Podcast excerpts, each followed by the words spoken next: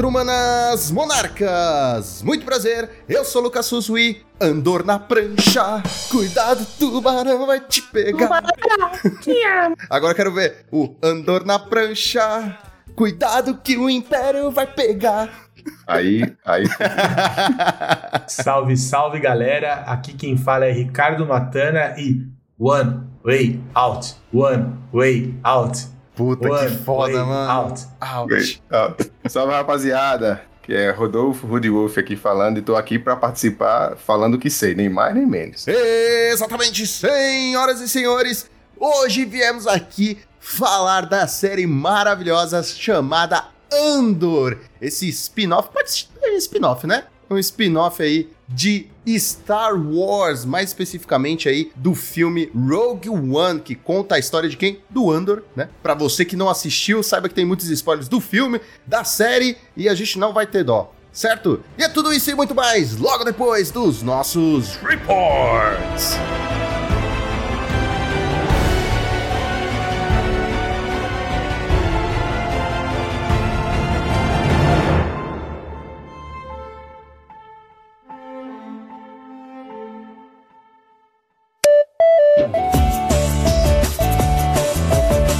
Rubinho, hoje estamos só eu e você aqui no submundo dos reports, já que a gente não está, não foi convidado para essa pauta especial aí. Então, vamos de mais uma semana de metagame. Bora lá, Joaquim. Bora lá cobrir mais uma semaninha aí, com o nosso meta cada vez mais diferente aí, vamos dizer, né? Toda vez agora estão bastantes mudanças aí no, no, no nosso formato. Pro desespero do Lucão. Mas antes de tudo, vamos falar da nossa maravilhosa patrocinadora, a Xplays. Lá na xplays.com.br vocês encontram uma gama incrível de singles para Magic e Pokémon, além de produtos selados de Magic e Pokémon, e também acessórios como playmats, shields, dados, marcadores, tudo para o seu joguinho de TCG favorito, além de board games, incluindo Commander, livros e manuais de RPG. Na hora de fechar a compra, lembrem de inserir o código MONARCHS5, tudo junto, MONARCHS5, para ter 5% de desconto em qualquer compra. X-Place, onde o seu XP vale o dobro. Então, Joaquim, antes da gente seguir aqui pro nosso report, vamos lá, temos uma mensaginha aí hoje e não é do Chico, hein, dessa vez aí. Olha, nosso correspondente Chico foi desbancado. Exatamente. Hoje a gente recebeu uma mensagem aqui do Luiz Eduardo, com o título do, do e-mail é Volta Lucão. Então, Luiz Eduardo Oliveira escreveu: Salve time, aqui quem fala é o Luiz, também conhecido como psicólogo. Já fiz uma participação aqui, o que foi sensacional. Galera, precisamos do Lucão de volta. Eu sei que ele não é o cara mais legal, o cara mais bonito, que tem o super conhecimento de Magic, mas tragam ele de volta, kkk. Luca, entre parênteses, Lucão, tô defendendo você. Não, mas a gente um grande ama abraço Lucão, a todos. cara. Não tem como não. O Lucão sempre tá aí. A gente, de vez em quando, ele tira umas férias, ele vai lá pra Miami fazer as coisas dele. mas ele tá sempre de volta, não tem essa não. Um grande abraço a todos. E em breve vou pedir uma ajuda de vocês para iniciar no mall. Quero começar a jogar Pauper por lá também. Até mais, galera. Hashtag volta Lucão. Subindo aí nos trens. Luiz, o nosso querido, nosso querido membro honorário aqui, psicólogo Luiz, já esteve aqui para falar, né, sobre muitos episódios atrás, falar sobre a, a, parte psicológica do jogo e tal. Valeu aí por escrever pra gente e por todo esse carinho pro nosso querido chefe, nosso querido Lucão, que, aliás, por coincidência, no episódio em que a gente tá lendo essa sua correspondência, ele tá aqui presente. Eu e Rubinho estamos aqui dessa vez de side, no sideboard do, do, do podcast, né? E o Lucão tá no main deck. E, e é isso, cara. A, as coisas da vida pessoal e da vida profissional de todo mundo às vezes embolam e a gente toca a rotina do podcast como a gente consegue, né? Então tem acontecido com mais frequência de eu e Rubinho agora estamos assumindo mais a parte do host, né? Host co-host na parceria aí, mas sempre que o Lucão pode, ele aparece por aqui também pra, né, pra, enfim, relembrar a gente dos nossos lugares, rebaixar a gente aqui para o, o porão dos reports e é isso aí, cara. É, a gente não pode deixar, né? O Quatro Manas Monarca e o fim do turno do Monarca tem que ser o Lucão falando, senão não tem graça, né? Então a gente pois é. já é marca registrada dele, isso aí a gente não vai conseguir nem de perto conseguir fazer igual ou melhor, não tem como, né? Você é do Não tem como, não tem como. Quando eu, pego, quando eu pego a posição de host e, e tento fazer o Quatro Manas Monarca, eu junto todo o meu entusiasmo, não chega nos pés do, do, do Quatro Manas Monarca mais, mais tranquilo do Lucão. Então, Ele tem que voltar aqui de vez em quando pra mostrar quem é que manda. Beijo, Lucão. Beijão, Lucão. A gente nunca esquece de você, hein, cara. Aí, até os nossos ouvintes aí clamando pra você estar mais aí no nosso podcast. E também, então, Joaquim, antes da gente finalmente para nossos reports, eu queria fazer um report meu aqui também. De um campeonato que teve aqui em Curitiba, aqui no, nesse final de semana do dia 4 de dezembro. Teve um campeonato aqui que a gente chama de Mega Pauper, é um campeonato um pouco mais competitivo que temos aqui. A gente faz mais, mais, ou menos um a cada três meses na loja daqui de Curitiba. E teve um, teve esse final de semana e eu fui lá. Eu fui lá jogar com, com o meu deckzinho agora, que é o. É o meu deck do momento, né? O deck que eu mais me que eu tô conseguindo fazer resultado, que é um Eggstrom. Nunca me imaginei jogando de Tron, né? Mas tô lá agora na, na briga também, fazendo Ursas, Tron aí no turno 3. E foi um campeonato bem bacana, cara. Teve bastante problemas também que de locomoção aqui no sul, né, do Brasil. É, para quem não sabe, nas serras aqui perto de Curitiba teve uns des- deslizamentos, então a gente esperava mais pessoas vir, mas por causa desses deslizamentos algumas pessoas não puderam. Então, mesmo assim, com, teve uma quantidade menor de pessoas, mas foi um campeonato bem, bem bacana, teve, foi, teve bastante decks diferentes aí. Inclusive, eu vou lançar um no YouTube aí, um pouco, um pouco mais do report também falando do metagame que teve nesse campeonato. E também, falando agora um pouquinho, eu joguei de, de Eggstrom, como tava falando, cara, e eu acho que foi uma das escolhas muito bem pensadas, assim, que eu enfrentei muito Boros, teve muito Boros nesse campeonato. E é um deck que basicamente é um buy pra Boros, assim, contra Boros, né? É muito injusto a match, eu consigo ganhar muita vida e consigo depois combar sem que ele consiga responder, né? É, é o, é o Boros normalmente vai ter uma relíquia ou outra ali, mas não consegue parar o combo do altar da Shinod. É, então, cara, fui muito bem no campeonato, consegui abrir é, no, no suíço, que era 5 rodadas, abri 4-1. Perdi apenas por um burn, que foi uma match que eu ziquei, eu não consegui achar fazer o trio de Urza rápido. E no, nas, nas, quartas, nas, oitavas, nas quartas de finais eu ganhei de um outro Boros e perdi para um UB, que foi uma match bem próxima também, daria para ter ganhado. Então, cara, ficou muito feliz com o resultado ali, consegui fazer um top 3 aí. Então foi um. Mostrando o Tron tá bem de volta aí, para quem gosta do Tron aí. O deck tem várias opções, né? Eu tô jogando com a versão combo, mas a versão também é, Murasa lá, mais controle, também tá bem forte no. No, no meta no geral, eu acho, né? A gente vai até ver dando uns spoilers já do nosso report de hoje. Poxa, Bion, legal. É, esse Tron Eggs, ele tem parecido ser um deck realmente muito forte, assim. Tem muita gente postando um 5-0 aqui e ali. Ele ainda não apareceu, né, no, no Challenge, alguma coisa assim maior. Mas é, tenho visto muita gente fazendo resultados muito bons com ele. A sensação que eu tenho é que depois que entrou o Refrator, meio que era a peça que faltava pra fechar o deck. Inclusive já tá, já tá, já tá no nosso Instagram. Pra quem quiser acompanhar, vai vai lá no Instagram MonarchsMTG. Já tem lá no, no decklist todas as matchups também que eu falei. E, claro, aqui no Reports, aqui no nosso descrição do nosso podcast também vai estar a minha listinha ali. E só respondendo também você, eu acho que ele não tá nos challengers, porque o combo dele é muito demorado de fazer no mall. Então, querendo ou não, a galera. É um, não é uma boa escolha pra você jogar um challenger, mas ele é um deck muito bem posicionado. Então, no IRL, eu acho que ele pode aparecer bem mais. É um deck bem bom, assim, pra jogar. Eu acho que pela quantidade de clique que você tem que fazer, né? Por ele fazer muito combo infinito, é, no mall é meio chato, né? No IRL ele mostra mais o poder dele. É, você tem razão, Rubinho. Inclusive, as pessoas que andam postando resultado com o Eggstrom são pessoas que notoriamente são monstros de velocidade de clique no mall. Então não é pra qualquer um. São muitos cliques mesmo pra fechar o. Então, com isso aí, Joaquim, agora vamos lá pro nosso verdadeiro report, nosso Challenger do sábado. Vamos lá, Rubinho. No sábado a gente teve um leve domínio aí do Dimir Terror, que tava um tempinho meio, né, meio sumido. Nosso campeão foi o Tito Odire, jogador italiano, com Dimir Terror, com dois Algur, dois Chainers no main deck, 17 lands. É a build que ele vem jogando mesmo, a gente já cobriu ela aqui. Com as diferencinhas no side, ele tava jogando com duas Spreading Seas no sideboard e uma cópia de Agony Warp. Então, essas três cartinhas aí do side são cartas notoriamente boas contra Call Gates, né? Mas o Spreading Seas também pode comprar um tempinho ali contra o Tron. Pode ser assim, um turno que seja de que atrapalhou, já pode ser o suficiente se você tiver aberto bem agressivo. né?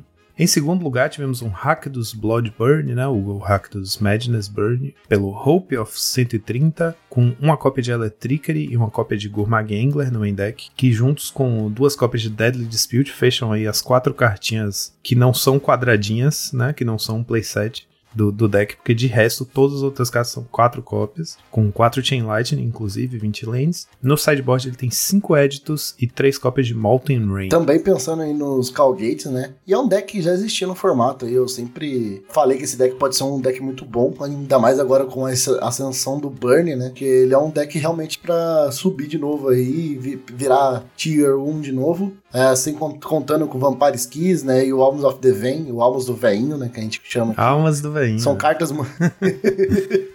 a Almas do Veinho é muito forte, né? Contra Burn. Ele consegue ali, uma mana só, conseguir drenar 3 de vida, né? Tipo, você dá, deixa o oponente mais próximo de morrer e você tá ganhando uma sobrevida. Então, meio que tira o Burn que ele te deu. E sem contar o Kit Imp, que é uma excelente carta também. Consegue ali fazer meio que o papel da Swift Spear que tem no, no, no Burn, mas ainda com Fly. Então, eu acho um excelente deck, eu, gosto, eu gostei bastante.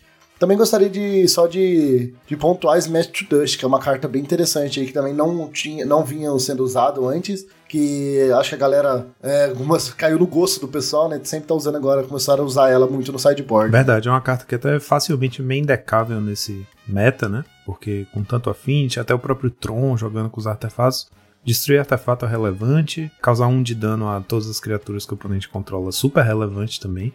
Até a coisa de destruir criatura com Defender, né? A gente tem visto Walls fazendo bons resultados aí nesse meta e também o próprio Tron. Às vezes você consegue pegar uma barreira, uma Mnemonic Wall ali cedo. Então a carta realmente tem se mostrado um Coringa muito útil, assim, tanto no main quanto no side. A gente tava falando sobre o hate ao Colgates, né, no side dos dois decks aí finalistas. No top 4 tivemos um Azorius Colgates pilotado pelo Batutinha, a mesma build da semana passada, né? A build dele tem dois Dawnbringer Cleric no main, três Guardian, isso é notório, né? Normalmente só usa duas cópias. E as remoções têm uma leve diferença também. Ele usa um Crystallization no lugar do quarto Journey e um Oblivion Ring ali para se livrar de alguma coisa problemática. Meio que tá virando a lista do Batutinha, né? Eu acho que já é a terceira ou quarta vez que ele aparece aqui no top, no top 8 com esse deck, né? Jogando de Calgates. Ele sempre muda uma ou outra carta, mas tá bem parecida as listas deles, assim, bem seguindo o mesmo padrão, com Crystallization e Oblivion. Eu acho que é uma escolha bem comum dele já. E seguindo o nosso top 4, tivemos Izzet Ferris, pilotado pelo Brivenix. A build dele, curiosamente, tem 20 criaturas, está jogando com 3 Delver, Delver of Secrets e 3 Augur of Bolas também. Então ele tem as 6 bichos que se importam com a quantidade de spells no deck. E o deck é bem, é 20, 20, 20, né? 20 criaturas, 20 spells, 20 lentes. Então tá bem na, como é que fala? No limite aí, né? Pra quantidade de mágicas. Tô jogando com 6 cantrips, sendo duas de cada, dois Brainstorm, dois Ponder, dois Preordain. E tá jogando também com duas cópias de Fire Ice no main deck. E aí no sideboard dele ele tem três cópias de Shattering Blow. Pra quem não lembra, aquela instante custa um qualquer e uma híbrida Boros, né? Uma vermelha ou branca. E aí exila o artefato alvo. Ela é muito boa para responder. Eu acho que um, dos maiores pedras no sapato desse deck é quando o oponente está jogando de afinte e faz um Kenko, né? Porque aquele 3-3 voador ali bloqueia tudo seu, almoça tudo seu.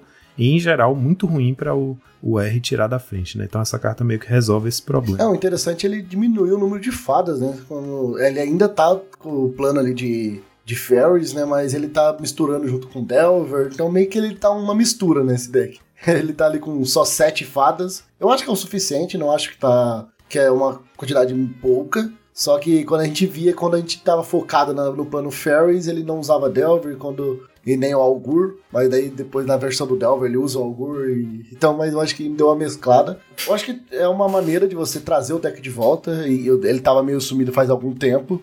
E é muito bom ver o, ele voltando, né? Ainda mais ainda com Burn no topo, acredito que o Zet Ferris é um excelente predador de Burn. Tem várias cartas que consegue lidar muito bem, inclusive Fire Ice. É, a gente já comentou aqui que é uma carta que já deve jogar muito bem nessa matchup, né? Então, mostrando aí a força do Zet Ferris, acho que não dá para subestimar ele, né? Ele sempre vai conseguir um. Mesmo sendo tier 2, correndo por fora, ele vai sempre ganhar, comer um pouquinho ali pelas beiradas e chegar, né? No, fazendo um resultado também. Exatamente, Rubinho. E uma coisa interessante que acontece com as fadas, especialmente com a Spell Stutter, é quando o meta começa a se acomodar na ausência dela, né? A gente tá no momento que o B fadas, o R fadas, até o Monoblue não estão tão presentes, e especialmente as versões o B e o R, né? Estão bem com dificuldade para jogar nesse meta. O que acontece é que quando baixa a guarda da Spell Stutter, os decks começam a. Tipo assim, a Spell Stutter não aparece mais. Tá sumida do meta. Então o pessoal começa a jogar sem medo, com tipo 3, 4 Crop Rotation no Tron. Começa a jogar com muita carta drop 1, né? E aí, de repente, do nada aparece o Wizard de Fadas e almoça essa, essas situações, né? Então, a questão da Spell Stutter no Pauper é essa. Ela é uma carta que já esteve muito dominante, hoje em dia não tá, mas é isso, você vai acabar sendo pego por ela, porque quando aparece de surpresa assim, é isso. Aparece lá e faz um top 4, um deck que supostamente deveria estar tá bem caído nesse momento, né? Nesse metagame. E aí, descendo para o nosso top 8, tivemos um Kudota Burn, pilotado pelo JPSN54. Aí aqui a build sem o Goblin Blast Runner, né? Tá jogando com um Lava Dart, dois Fire Blast, inverteu. Normalmente a gente vê dois Lava Dart dois, e um Fire Blast, né? Que ele fez o contrário e jogando com o Boca de Cachaça. Então, é, a gente vai ver que é, tem uma certa tendência, aliás, acontecendo no meta, que é depois do pessoal ter testado, jogado bastante, a gente viu na semana passada, na semana retrasada, aliás, muita gente jogando com o Kudota Burn, usando quatro cópias do Goblin Blast Runner, né, e mais efeitos de sacrifício no deck. Agora o deck tá meio que voltando. A sensação que dá é que o pessoal testou o Goblin, fez resultado, mas tá preferindo voltar para o, o, Boca de Cachaça mesmo e deixar o Goblin de lado. E aí, seguindo com o nosso top 8, tivemos um Boggles pilotado por Ixidor29. A build dele tá jogando com um lifelink no main deck, mais uma cópia no sideboard. Uma carta bem importante nesse meta, né? porque além do Armadillo Cloak, você precisa de mais efeitos de ganhar vida para poder se manter no páreo contra o Kudota Burn, que é muito rápido. Exatamente, Joaquim. E tem uma carta também que me chama atenção no sideboard, que já faz tempo que ela saiu, né? Faz quase um ano aí, que ela veio em Kamigawa. Agora eu falei certo, né? Não falei Kaladesh, né? É. Tá certo. Fez certo. É. que é a Tamil Safekeeping. Pra quem não conhece, é uma instantânea de uma mana e ela dá Hexproof para uma permanente, né? Então ela consegue proteger inclusive as auras também, não é somente a criatura. Então, normalmente esse deck ele perdia muito por uma cartinha chamada Level Trace, que destrói é um encantamento e todos os outros encantamentos que, que compartilham cor com ele. Então, por exemplo, se alguém desse isso no manto de tatu, você perderia todos os encantamentos que você tem, porque todos os, todos os encantamentos seus são branco ou verde, né? Então é uma carta que consegue prevenir disso, né? Então, tá com uma cópia ali no site, deve estar tá testando, mas eu acho uma carta bem interessante para jogar no sideboard do Boggles também. Sim, com certeza. O fato dela dar indestrutível e hexproof para qualquer permanente tá fazendo a carta, acho que pega muita gente de surpresa, né? Por um mana ali, você ainda ganha dois de vida é bem relevante. Eu acho uma carta interessante. A gente ainda vai falar dela mais hoje. Ela é boa contra a LD também, né? Agora que eu pensei. Porque é comum a gente jogar contra o Boggles dando LD nas, nas florestas, né? Porque ele vai jogar com o Topi Sprawl. E ela também protege a floresta. Então, pô, muito. É, bem versátil, realmente, né? Eu acho que ela é bem boa no, no deck. E fechando nosso top 8, tivemos dois de Mir Terror, um pilotado pelo Exocrato e o outro pelo Eco Baronen. As duas builds, curiosamente, estão jogando com dois chainers no main e estão com aquela combinação que a gente falou semana passada. A gente passou por uma lista que era assim, que é três Snuff Out e duas Ghastly Demais. Então ele tem cinco spells no total que matam criaturas não pretas. Isso pode sinalizar um meta em que é mais relevante você ter uma mágica, de, uma remoção extra de custo baixo, né, no caso do Demais, que ela é excelente nesse aspecto, né, um deck, ela é completamente dentro do plano do deck, sinérgica com o deck. Por um mana preto resolve, né, tira bichos grandes da frente e, e, assim, curiosamente também a gente não tem visto o Cashdown jogar tanto, então acho que isso denota um meta em que bichos pretos não estão sendo o problema, talvez. A build do Echo Baronen tá jogando com a Falage Archaeologist, a do Exocrato tem dois Geist e dois Thorn no side. E com isso, Joaquim, vamos lá para os nossos top decks do sábado. Foram, em primeiro lugar, Dimir Terror, 19% do meta. Em segundo lugar, Burn, 16% do meta. E em terceiro lugar, Affinity, 13% do meta. E agora, bora lá pro nosso Challenger do domingo. No domingo a gente teve o Grixis Affinity em primeiro lugar, pilotado pelo Beiço de Geia. A build dele tá jogando com três Crack Clan no main deck, duas cópias de Frogmite, um Kenko Artificer e um Gourmag Angler. Aí ele tá jogando também com dois Totcast e dois Metallic Rebuke. Então na, no main deck dele o azul é quase que um splash mesmo, né? Para um Kenko, dois Totcast e dois Rebuke. Apesar dele não estar usando a Geeks Infiltrator, ele tá usando quatro cópias do Reckoner's Bargain, né? Porque é bem relevante nesse meta. Tanto Frogmite quanto Enforcer e Angler te dão muita vida com a Bargain. Às vezes isso te permite, né? Viver mais um turno, dois turnos e isso pode salvar a vida. E ele tá jogando com um Chainers no main deck mais dois no side. O que me chama a atenção aqui também, Joaquim, a gente pode ver que todos esses decks que estão aparecendo, eles têm mais de uma versão, né? E, as, e as, as, as, várias versões deles são boas, né? Se a gente for ver o Affinity, né? Ele já tem uma versão que joga com Gixan, que é um pouco mais agressiva. É uma versão boa. Você também pode escolher jogar como o Beiso prefere aqui, jogar sem o Gixon, com um pouco mais de, é, de criaturas um pouco mais parrudas, né? Como o Destrutível, que é o caso do Kenko, e o Gormag ali. Então, é, você tem bastante opções, né? Inclusive até o Burn tem várias vertentes ali, vamos dizer assim. Então a gente tá vendo um meta assim que mesmo os decks que já estão lá no topo, já são decks consolidados, tem várias versões, vertentes saindo dele também. É um pouco estranho isso, é, não chega a ser um metagame diferente, mas querendo ou não, são decks diferentes, sabe? É verdade, tem essa variedade acontecendo mesmo. O Affinity, principalmente, né? Porque agora com tanta. É, a sensação que dá é que são tantas ferramentas diferentes que você tem várias formas de construir. Inclusive, a gente estava falando na semana passada sobre Grixis versus Rakdos, né? Os ganhos e as possíveis perdas de você jogar com três cores ou duas cores. É interessante isso mesmo. A gente tá falando do Burn também, é a mesma coisa, né? Que tava com Goblin, agora voltou pro Boca de Cachaça, enfim. O nosso outro finalista foi um Azorius Colgates, pilotado pelo Faisal. A build dele tá jogando com dois Coalition Honor Guard, que é o irmão mais velho de. Da, da, como é o nome? Standard Bearer. Ele custa 4 manas, 3 quaisquer e um branco, e é 2-4, ele é um Flag Bearer humano. E quando como é mesmo que fala o texto? É, enquanto na hora de escolher alvos. É, se você tem uma habilidade ou uma spell que tem que dar alvo em alguma coisa, vai ter que dar alvo nele. Se um oponente for castar uma, uma spell ou uma habilidade que tem que dar alvo, ele vai ser o alvo daquele spell. E aí o, o bicho sendo 2-4, né? Ele é tanto uma excelente carta na Mirror, porque o Basilisk Gate do oponente só vai poder dar alvo no seu bicho, quanto também uma carta, uma pedra no sapato do Burn. Se você conseguir encaixar ela ali, todas as Burn Spells vão ter que ir nesse bicho primeiro, então o oponente vai ter que gastar ali duas Burn Spells para destruir esse bicho para poder voltar a apontar o Burn para sua cara. É uma carta bem interessante, eu gosto muito dela. Tá jogando aí com duas cópias dela e uma cópia do Guardian só. E ele tá também di diferente jogando com uma cópia de Disrupt no main deck. É uma carta que eu gosto muito, que é um instante de um mana azul e anula a mágica. Como é? Anula a Instant ou Sorcery alvo, a menos que o oponente compre um. Meu Deus, tô falando tudo errado. Pague um. Pague um. Anula. É um Force Spike que dá um draw, né? Isso, é um Force Spike que só pega Instant ou Sorcery e em compensação dá um draw. Então é uma carta interessante porque às vezes ela vai aparecer tarde demais, ainda mais você jogando com a cópia só. Mas, mesmo quando ela vem tarde, você pode taxar a mágica do oponente, né? Falar, epa, pague mais um aí. Aí ele paga, beleza, resolve, mas você compra uma carta. Então é uma carta que se recicla, eu gosto muito dela. Mas é uma carta também que, se você ficar usando muito, ela perde força, né? Então, de quando em quando ela aparece aí, uma cópia, duas cópias. Eu gosto bastante, eu acho que é uma carta que tá bem esquecida aí. Inclusive, talvez dá pra usar até numa spell sua. Você vai fazer, às vezes tá com uma mana sobrando ali, faz um brainstorm e paga. E, e já consegue comprar uma carta a mais. Né? Ou talvez um brainstorm foi um exemplo ruim, né? Porque você já tá dando draw, mas sei lá, você dá um, um Suffocation Filmes e, e tá no passo ali que não tá fazendo nada. De novo, é um. É um de novo, eu dei um exemplo ruim que ela também se cicla, né? Mas eu acho que vocês você pode Você pode fazer um, sei lá, dar um flashback de uma Prismatic e fazer o Disrupt, né? Só... Exatamente. Pronto aí, um bom, exemplo, eu, um bom exemplo. As, três, as duas cartas que eu fui dar um exemplo é ruim.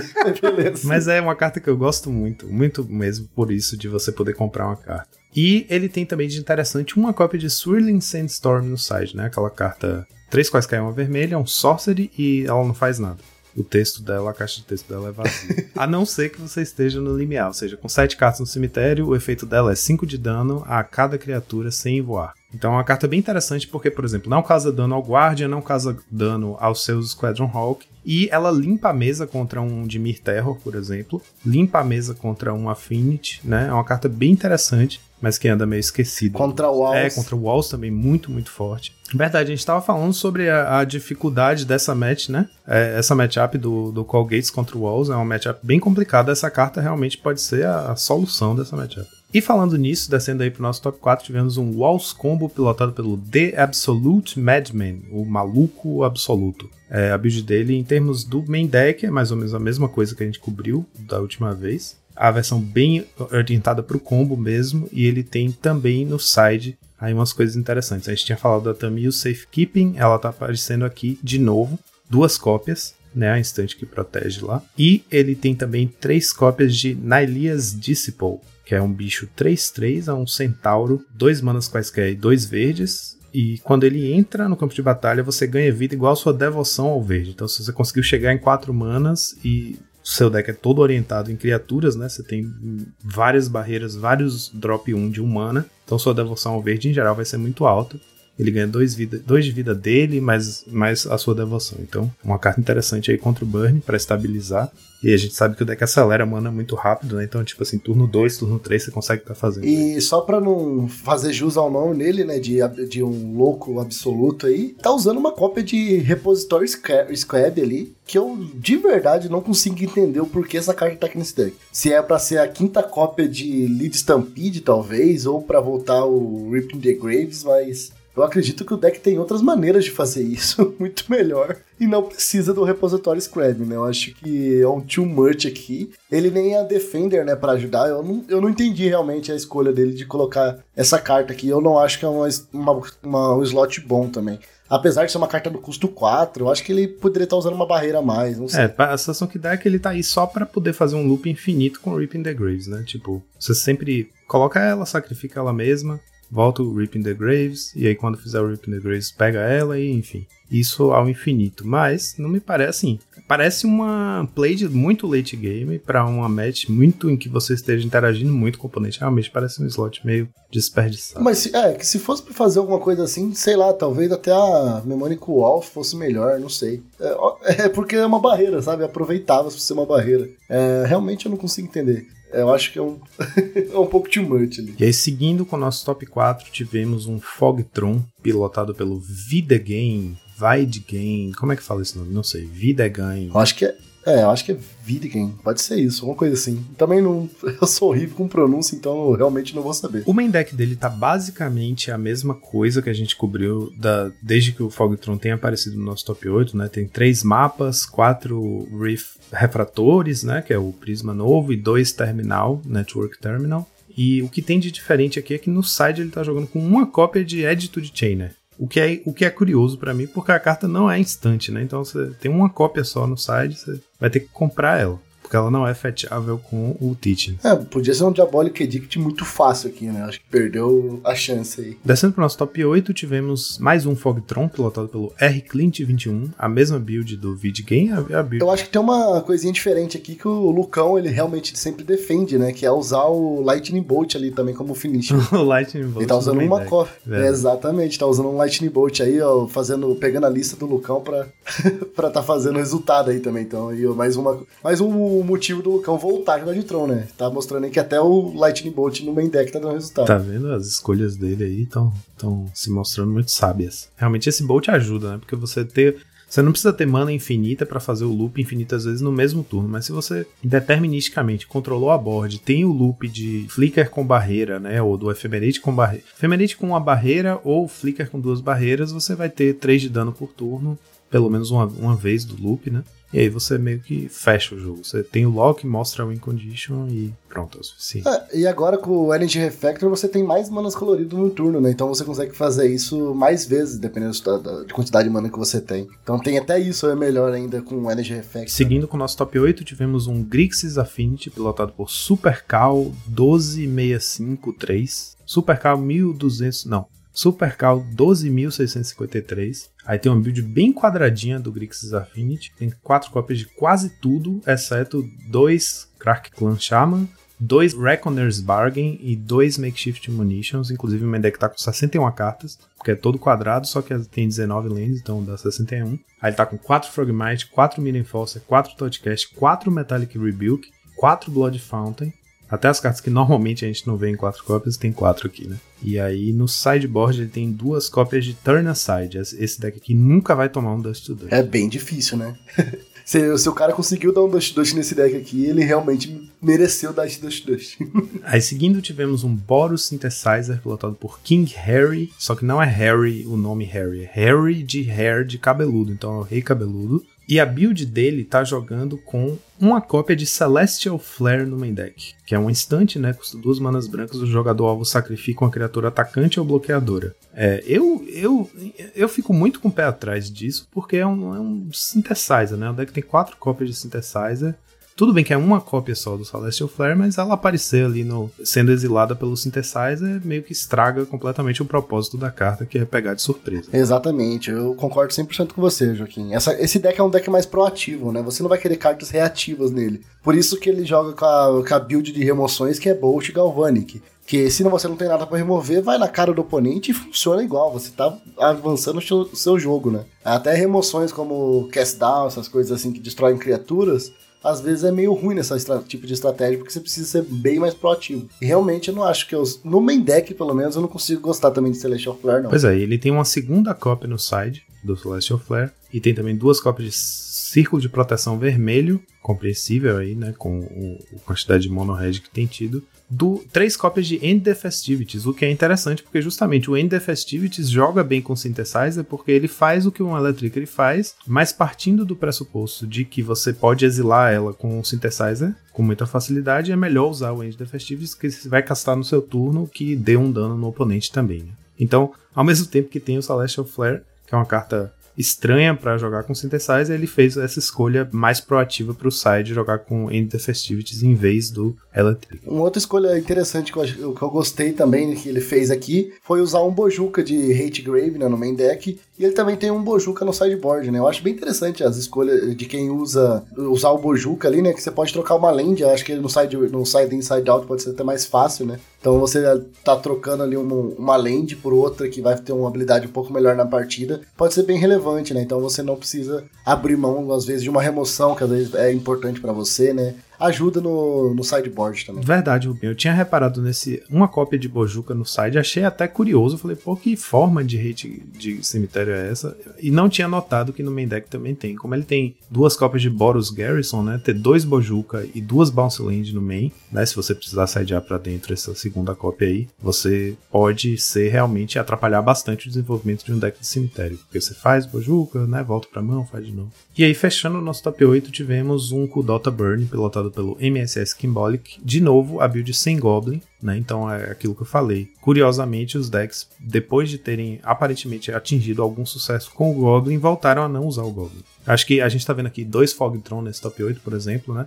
Isso pode ser um dos motivos. O Goblin deve, faz o deck depender mais do combate para causar o dano, né? E o, o, Boca de Cachaça faz o contrário. Você pode depender mais das suas Burn Spells para fechar o jogo. Então você pode atacar só com aquelas peças iniciais, né? Os primeiros bichinhos que você baixa. E a partir do momento que o oponente vai ter as fogs, você pode já não depender tanto do combate para fechar o jogo. E a lista do MSS Kimbolic também tá com uma cópia de Molten Rain no sideboard. É tipo assim, se ela aparecer, se ela aparecer, ela vai ser boa. Eu vou usar. Ela vai ser boa. Aí, mas se não aparecer também, de boa. É, é um deck que joga um pouco terrenos também, né? Então não pode contar que vai ter três lands ali, ainda joga com o Synthesizer. Então é muito fácil de você conseguir exilar a Molten Rain e não ter land pra castar ela, né? Então é, é, é entendível ele não tá usando mais de uma cópia. Então, Joaquim, no nosso challenge do domingo tivemos nos top decks, em primeiro lugar, Affinity, 23% do meta, Ractus Burning em segundo com 13% do meta, em terceiro lugar tivemos Burn, Cal Gates e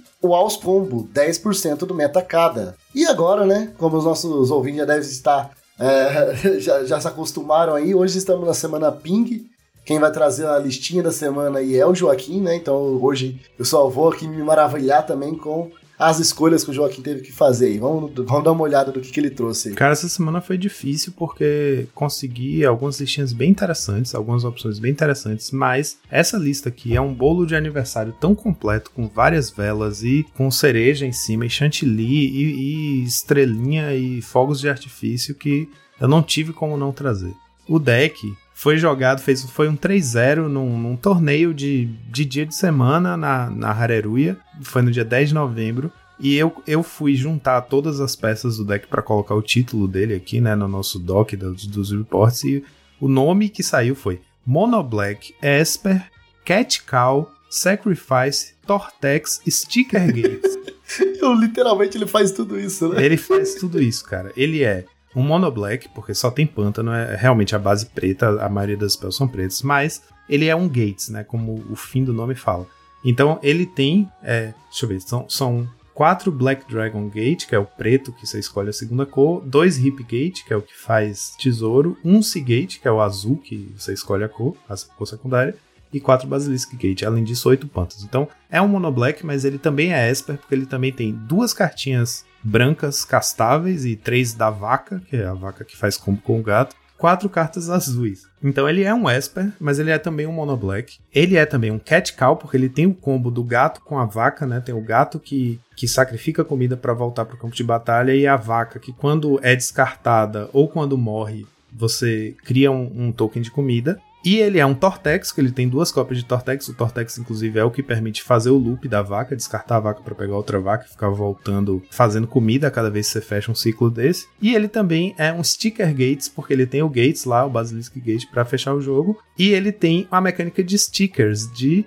Infinity. É Infinity, né? O nome? É. Infinity. Ele tá usando quatro cartinhas de Infinity, que é a carta mais forte da mecânica de, de sticker, né? Que é uma, uma Sorcery, que custa um qualquer, um azul. E aí você escolhe dois. Você pode é, abrir uma atração, rolar para usar, para visitar a sua atração. Essas duas funções são inúteis no Pauper, porque o Pauper não tem carta de atração. Ele tem só 8 cartas de atração, o deck precisa de 10, então a mecânica foi, foi suspensa no Pauper, ela não existe. Então você tem que escolher dois, e os dois modos que sobram na carta que você pode escolher, adicionar dois é, tickets e colocar um adesivo em uma permanente que você controle. Os dois tickets são a moeda que você usa para poder comprar os stickers, né? Enfim, a gente vai entrar numa, numa, numa buraco de coelho complicado para poder descrever o que, que, que, isso faz. Mas assim, tem quatro cópias dessa carta, que é muito forte, e duas cópias da Robo Pinhata, que é um robozinho, 3 manas, 2, 1, dois quaisquer, um branco, aliás, criatura artefato. E aí, quando ele morre, você escolhe um. Ou você adiciona dois tickets ou você coloca, você pode colocar um sticker, um adesivo numa permanente que você controla. É, basicamente faz a mesma coisa que a instante, né? Só que é uma criatura. E de resto de criatura ele tem quatro genji bruto, quatro do gato e quatro carrion feeder. E as mágicas do deck são cast down, é, 4 cast down, 2 snuff out, 4 deadly dispute, 4 unearth 4 do Command Performance, que é a carta azul que eu falei, que faz os adesivos, 2 Tortex e 4 Golden Egg, que é a pedrinha que entra e compra e ela é uma comida para voltar o gatinho, né? Então ele, ele tem esse, esse essa mecânica e esse par que a gente adora, eu e você, a gente já né, assumidamente amou esse deck Cat Gates, Meow Gates, sei lá o que, que joga com o gato preto e o Genji Bruto com os portões, que é muito forte e que dá margem para várias builds diferentes. E aqui a gente tá vendo uma build muito diferente, põe diferente nisso, né?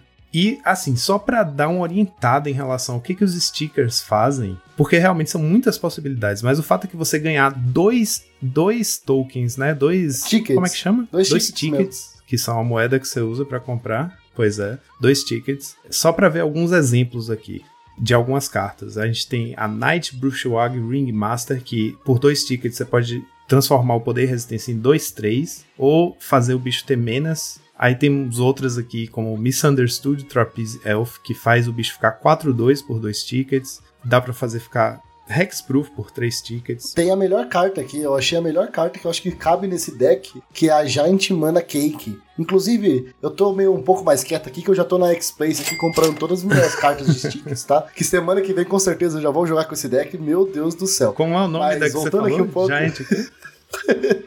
Giant Mana Cake. Com dois sticks, você consegue dar uma, um texto pro, pra uma permanente sua, que é, quando essa permanente sai do campo de batalha, você cria dois food tokens. Nossa, meu Deus. Ela casa perfeitamente com o Cauldron Familiar. Então, se você tiver o, o Carol Feeder e o Cauldron Familiar e colocar esse texto nela, e é por dois tickets, cara. Tipo, casa perfeitamente. Você consegue fazer um combo infinito ali no Cat Gate, do Cat Foods agora ali. É, realmente, é infinito, né? Porque o sticker fica na permanente mesmo que ela vá pro cemitério. Ele só sai quando você volta a permanente pra mão. Mas em qualquer zona do jogo, que não seja. Qualquer zona tipo, em que ela esteja visível, né? O sticker continua nela. Então você tem um combo infinito. Você agora, basicamente, esse deck agora ele é um deck de combo também. Vibializou combo. né? Nossa, muito forte.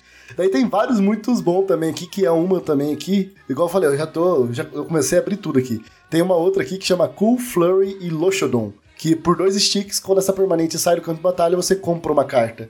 Como é? Então, é Cool Flurry, Loxodon. É, daí, quando uma permanente sai do campo de batalha, você compra uma carta. Ou seja, você também consegue comprar seu deck. In... É, não, no deck inteiro você não compra, mas você consegue tirar muito valor ali com o Caldron Familiar, né? Então, é, é, muito bom, cara. Tem muitos stickers bons, sabe? Não, eu, o, que, o que dá muita dor de cabeça a respeito dos stickers é que você tem que escolher 10 para serem do seu deck, né? Ele, ele vai ser o seu deck de adesivos, né? Suas cartelas de adesivo que você vai ter como uma pool do deck. Só que quando começar a partida, você tem que sortear três dessas 10, que vão ser as três que você vai poder usar no jogo.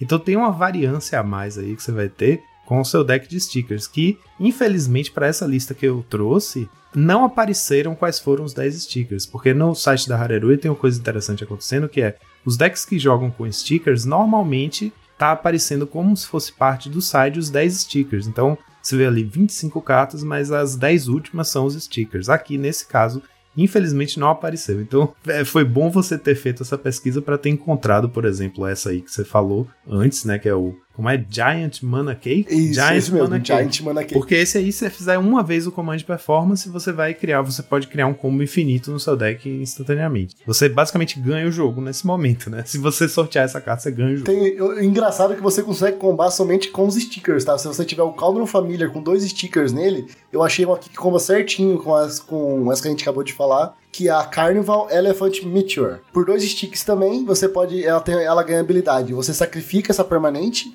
e você compra duas cartas. Então você sacrifica o permanente para ganhar duas cartas, gera dois tokens de tesouro, volta o gatinho, sacrifica ele para comprar duas cartas, gera dois tokens Meu de tesouro. Deus, então. Cara, olha as possibilidades que isso aqui abriu. Eu já tô comprando todos esses sticks aqui, eu, depois eu decido quais são os 10 que eu vou usar. Só pra galera saber, são 48 opções que a gente tem, tá? Então já entrei no site da Equiplace.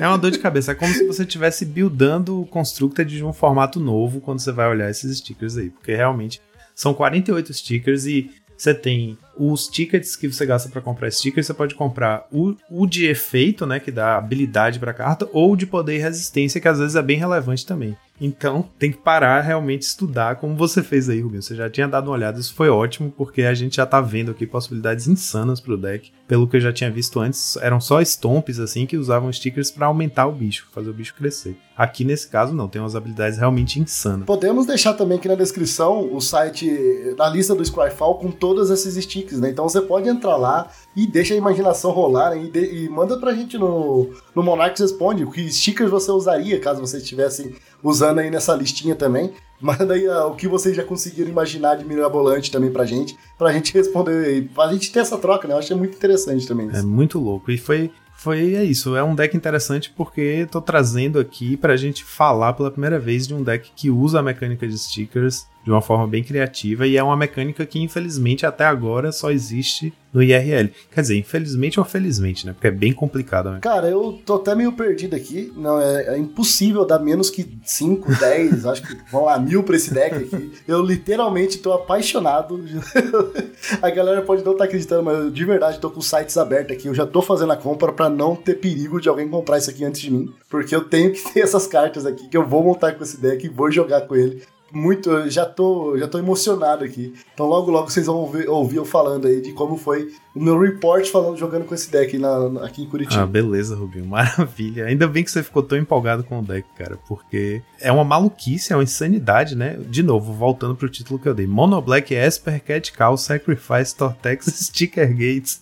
Ai, ai. É isso. A gente deixa vocês com essa, essa maravilha. E depois, Joaquim, depois de tudo isso aí, só nos resta uma coisa: colar o adesivo na cartinha. e depois soltar a vinheta.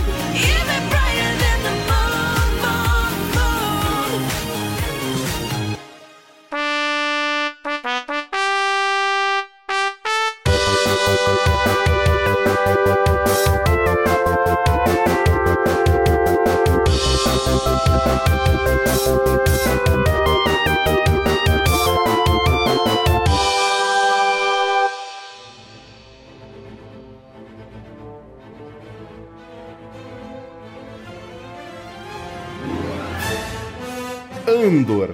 Que série maravilhosa. Eu acho que eu posso começar, eu não sei se vocês vão concordar, mas eu acho que a gente pode começar dizendo que Star Wars pode sim ser para adultos, cara. Pode ser para adultos, finalmente. Uma, uma obra-prima, masterpiece, na minha opinião. A gente tem aí um, um problema com Star Wars e, e afins, que é ser muito infantil, de alguma forma, né? É, é muito legal, a gente adora Cavaleiros Jedi, naves, batalhas espaciais, mas é pra criança. Star Wars é pra criança. E eu amo Star Wars, eu sou um crianção, tudo bem? Eu amo Star Wars, mas ele é pra criança. Você não pode querer que Star Wars seja tipo, uou, nossa, realmente isso mudou a minha mente. Não. Tanto que quando a gente coloca política lá, né, nos filmes, nos pre nas prequels, é, fica uma porcaria, fica esquisito pra caramba, né? Perde totalmente. Para mim, perde, assim, o, o lance Star Wars. Quando você se prende muito. E Andor veio aí para mostrar que, não, política e espionagem é o que há. Eu, eu acho que eles acertaram de uma maneira. É, obra-prima. É uma obra-prima, Andor. Eu acho que o legal do Andor é que ele consegue ser uma série muito boa. Né? A gente entra dentro do universo do Star Wars. Não necessariamente a gente precisa ter aquele fanservice to a, a todo momento. Exatamente, exatamente isso que eu, que eu ia comentar também. Assim, ele, ele consegue fazer parte do universo Star Wars, mas sem resgatar os personagens icônicos para trazer a questão da, da, Como é que a gente chama? Da. Fala aí, Matana. Nostalgias, aquele, aquele, aquele sentimento nostálgico de ver um Jedi, de ver um.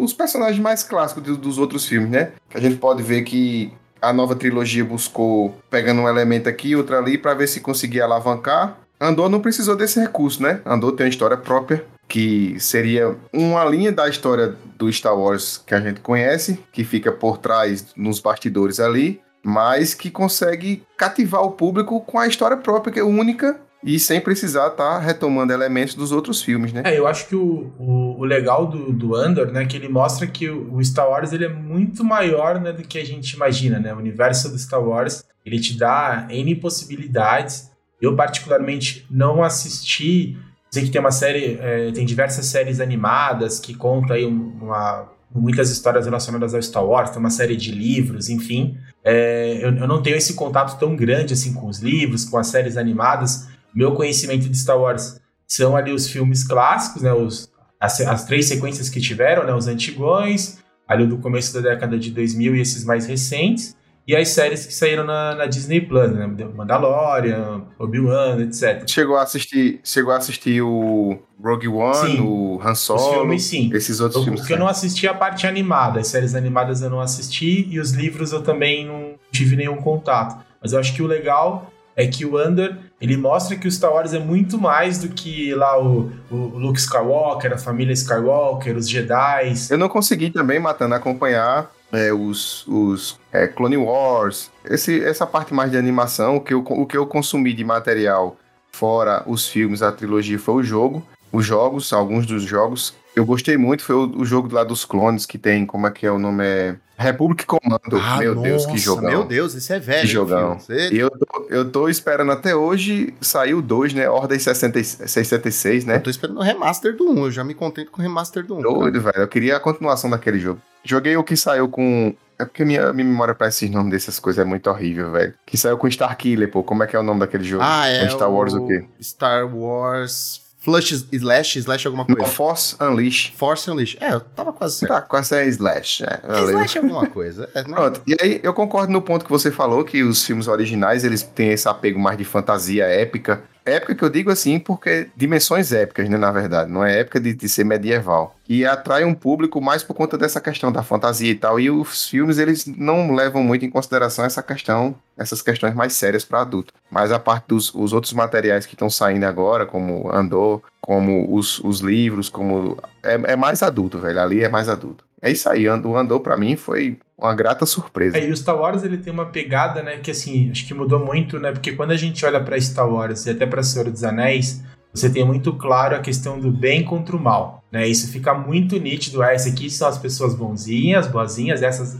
e aqui são as pessoas do, do mal, né? Então, e quando você compara com séries mais recentes, por exemplo, Game of Thrones, agora a, a nova que teve, né, a Casa do Dragão e tudo mais, não fica tão preto no branco. Você tem ali aquela zona cinzenta, né? Ah, esse aqui ele é bonzinho, mas ele também cai para esse lado. Acho que isso que leva um pouco mais quando a gente fala que Star Wars é mais infantil nesse ponto, mas ao mesmo tempo tem toda uma, uma linguagem relacionada à parte política, né? Até depois a gente pode entrar um pouquinho mais nesse detalhe aqui durante o, o episódio de hoje, que leva, e aí tem essa pegada mais para quem quer também se inteirar com essa parte política, é um pouquinho diferente também. Acho que dá pra gente aproveitar esse lado. Eu acho que já falando da política, ela foi muito mais explorada e bem feita dessa vez, sabe? Porque a gente tem nos filmes clássicos aquele negócio de, ai, tem o Senado, um monte de gente falando, não tem um. Eu não sei explicar, é uma política meio. É, meio caída, assim, não sei. Eu gosto desse lance, como eu falei, da espionagem, é essa política por trás dos panos, sabe? Que nem a gente vai ver com a Mon Moth, que ela. Isso a própria série fala, né? Ah, todo mundo que chega nela, ela chega com um sorriso, ela aprova todos os projetos, é tudo incrível com ela. Nunca ela fala não, né? Só que você vê que ela que tá injetando dinheiro na rebelião, tá ligado? E tipo assim, do próprio bolso. É, é rica pra caralho? É rica pra caralho. Mas injetando dinheiro do próprio bolso e, tipo, nem tudo. Em risco, se colocando em risco, inclusive. Exato, exato. Não, colocando não só ela em risco, mas assim, a ponto de ela falar assim: não, beleza, eu vou fazer esse acordo que envolve a minha filha, tá ligado? É, é. Isso aí é, foi, foi, foi, foda. Mas aí você, mas você vê que cada um dos personagens que tá diretamente envolvido, ligado, que tem o sentido da de fazer a rebelião acontecer, eles eles estão dispostos a fazer todo tipo de sacrifício, né? Tudo todo tipo rebelião. de sacrifício, inclusive sacrificar, inclusive sacrificar os próprios companheiros, né? Como a gente viu que ia acontecer. Né? Bicho, né? eu acho que assim, voltando assim desde o começo, tá? Porque a gente já Vamos começou lá. a se adiantar em algumas é coisas. É, é que quando o negócio é bom, a gente corre lá para frente. Mas uma coisa que eu fiquei com medo era que eles mostrassem, assim, primeira coisa, esse negócio de mostrar o passado do Andor, eu acho meio chato tão, tão chato que uma hora eles abandonaram isso e falaram, foda-se, não importa mais daqui para frente. Se tem irmã, tanto que ele mesmo, ah, foda-se, irmã, não sei, é, vamos seguir a vida aqui, sabe? Que tem esse lance de mostrar o passado, meio chato. Mas o que eu gostei foi que, assim, é, não é que ele adquiriu esse instinto assassino que ele tem, né? Porque, tecnicamente, ele é o melhor assassino da, da rebelião. O melhor espião, né? Pelo menos. Melhor espião. Não, mas é um espião assassino que topa tudo, cara. No, no filme, ele troca duas palavras com o cara, ah, não tem o que eu quero, pá, matou o cara. E no, numa série, já é assim, tá ligado? Ele foi lá, meteu bala, brigou com os caras, não sei o quê. O cara falou, não me mata, vamos resolver isso. Não, que resolveu o caralho. Meteu bala na cabeça do cara. Eu fiquei com medo de ele não ter isso desde o começo, sabe? Tipo, eu falei assim, puta, será que precisa aprender com a rebelião ou ele pode já ter isso dentro dele? E eu fiquei feliz. Até. Eu acho que ele já teria isso dentro dele porque foi um dos motivos pelo qual ele foi recrutado, né? Exato. Velho? Ele já tinha o spark, já tinha a chama de, fazer, de querer fazer acontecer. E isso para mim, isso para mim foi maravilhoso, tipo, eu não queria que ele perdesse isso, entendeu? Eu não queria que tipo, ah, não, nós vamos te colocar na rebelião e você vai aprender a ser um assassino, uma máquina de matar. Não, cara, o cara já é. Tipo, não, é matar ou morrer, tá ligado? Eu, eu considero ele no, no, na skill, se a gente for levar para um. fazer um paralelo com um RPG, para mim ele é um ladino, velho. Um ladinão ali com, com liderança. O cara sabe conversar, sabe liderar, sabe trazer para ele e o cara é, é excepcional. Eu, eu, acho que ele é um ladino também, mas assim, eu gosto que ele é últimas consequências, tá ligado? Não, a gente vai fugir, a gente vai fazer, vamos matar quem precisar matar, que se foda, quem tiver na nossa frente mete bala e é isso. Mas ele tinha uma pegada meio de mercenário também, né? Assim, de. Porque ele não tinha. Mostra, né? Pelo menos foi eu entendi assim da série, ele não tinha muito um propósito inicial, né? Você vê tanto que quando ele participa lá daquele ataque, cara, eu sou terrível de nomes, já vou começar a falar desde o começo. Uhum. eu vou lembrar, se assim, eu sei dos acontecimentos, você fala assim, ah, ele tava no planeta tal, no local. Ah, não, mas peraí, peraí. Então aí a gente tem que entrar num consenso, porque nome de planeta eu não lembro de. eu não lembro o nome de personagem, eu só lembro do Andor. então já sei que não sou só eu. E depois, depois da Covid que eu tive. Ah, eu também tô assim. Lá em 2020, eu acho que eu tô um TDAH aqui, velho. Eu tenho hora que eu, eu, eu presto atenção numa coisa lá longe, de, não esqueço o nome, esqueço. É, isso aí é, ficou normal pra Cara, mim. Cara, eu esqueci hoje que tinha gravação. Você acredita? eu juro, eu saí correndo, tipo assim, me deu um instalo, eu. Meu Deus, gravação. Eu também peguei Covid duas vezes, aí foi foda, mano. Se a gente não esquecer, dá pra fazer uma pauta sobre isso, problemas da vida adulta. É. Nossa, mas aí a gente tem que lembrar, né? tem que lembrar.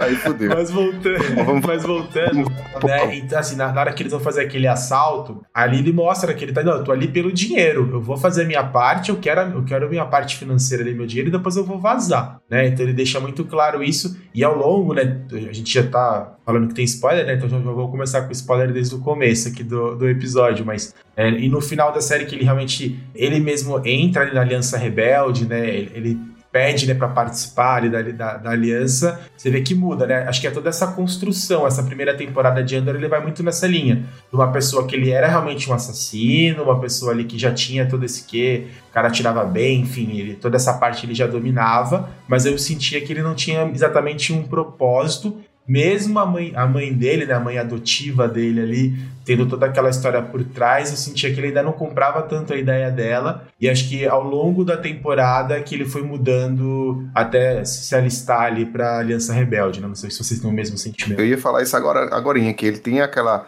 a questão da, da mãe adotiva dele, né? Que pegou ele naquele planeta lá e terminou de criar. Que é a única parte e mesmo assim ele não do, tinha... do passado dele, que é. o resto, whatever. E aí ela pegou ele para criar, mas é, no começo da série eu, eu, não sentia que ele tinha esse, esse, essa motivação de querer ser rebelde. Então ele era mais um mercenário mesmo, vendedor de, de peças, vendedor de... Ele apoiava de certa forma porque ele vendia peças, vendia vendia tecnologia para ganhar dinheiro e se virar e foda-se a rebelião, eu quero ganhar meu dinheiro. E depois, com o tempo, com a construção do personagem, é que a gente foi vendo que ele, que ele tomou gosto, né? Ele foi vendo que se não tomasse partido, as coisas iam acontecer de uma forma que ia prejudicar todo mundo. Então ele foi lá e... Mas vocês acham que ele tomou gosto ou foi tipo assim, ah, minha, mão, minha mãe morreu, eu quero vingança? Porque assim, o que ele fala lá pros caras é, é, e fala muito esse discurso de vingança, tá ligado? Tipo, não, vamos. Eles estão tirando tudo que é nosso, vamos tirar tudo que é deles. É isso que eu sinto vendo a série. Ele cresceu como personagem? Cresceu. Mas, tipo, muito nessa pegada de eu vou me vingar do Império,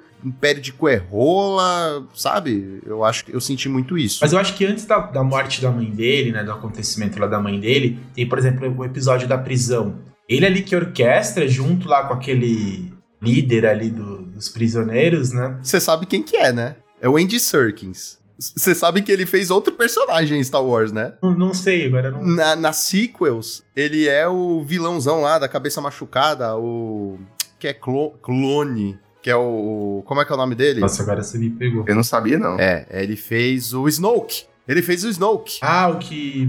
que é o mestre do Kylo Ren. é sabia. o mesmo cara. É o mesmo, é o mesmo, é o mesmo personagem ou é o mesmo ator? É o mesmo ator. É o mesmo ator, mas. Ah, dali... mesmo ator, então. Ah, mas amigo, dali pra virar o mesmo personagem, foda-se, né? Star é, Wars de loucura tá cheio, né? Mas acho que desde o episódio da prisão, né, que ele já mostra uma pegada diferente, né? Mesmo antes de ter. Eu acho que ele tem um ódio, sim, pelo Império. Né? Isso ele mostra, né, que tem, que tem esse ódio, tanto que ele, ele não gosta né, do Império. Mas eu acho que é muito ali assim cara, eu não gosto, eu, vou tirar aqui meu dinheiro, se puder ferrar esses caras enquanto eu tiro minha grana, melhor ainda. Mas eu acho que ele não tinha essa veia coletiva, né, da Aliança Rebelde, que ele, no final da, da temporada, ele, ele participa, né? Acho que ele, ele era muito individual. Eu, eu, eu até posso até estar enganado, mas eu acho que o, a, a inicia, o ponto inicial, o ponto de partida que ele começou a tomar realmente ódio, tomou, começa, começou a, a tomar realmente partido foi a partir do momento que ele foi preso e aquela sentença altamente, altamente injusta. E o cara chegou, você vai passar seis anos lá e. Pareceu o sistema brasileiro. Como filho. assim? Pareceu, como assim seis é, anos? Pareceu o sistema brasileiro. Sabe o que pareceu? Pareceu uma sketch do Porta dos Fundos. Tem uma sketch que o cara fala assim: ah, você roubou, então 10 anos de cadeia, por ser negro, mais 10 anos de cadeia, por roubar não sei o que, mais 10 anos de cadeia.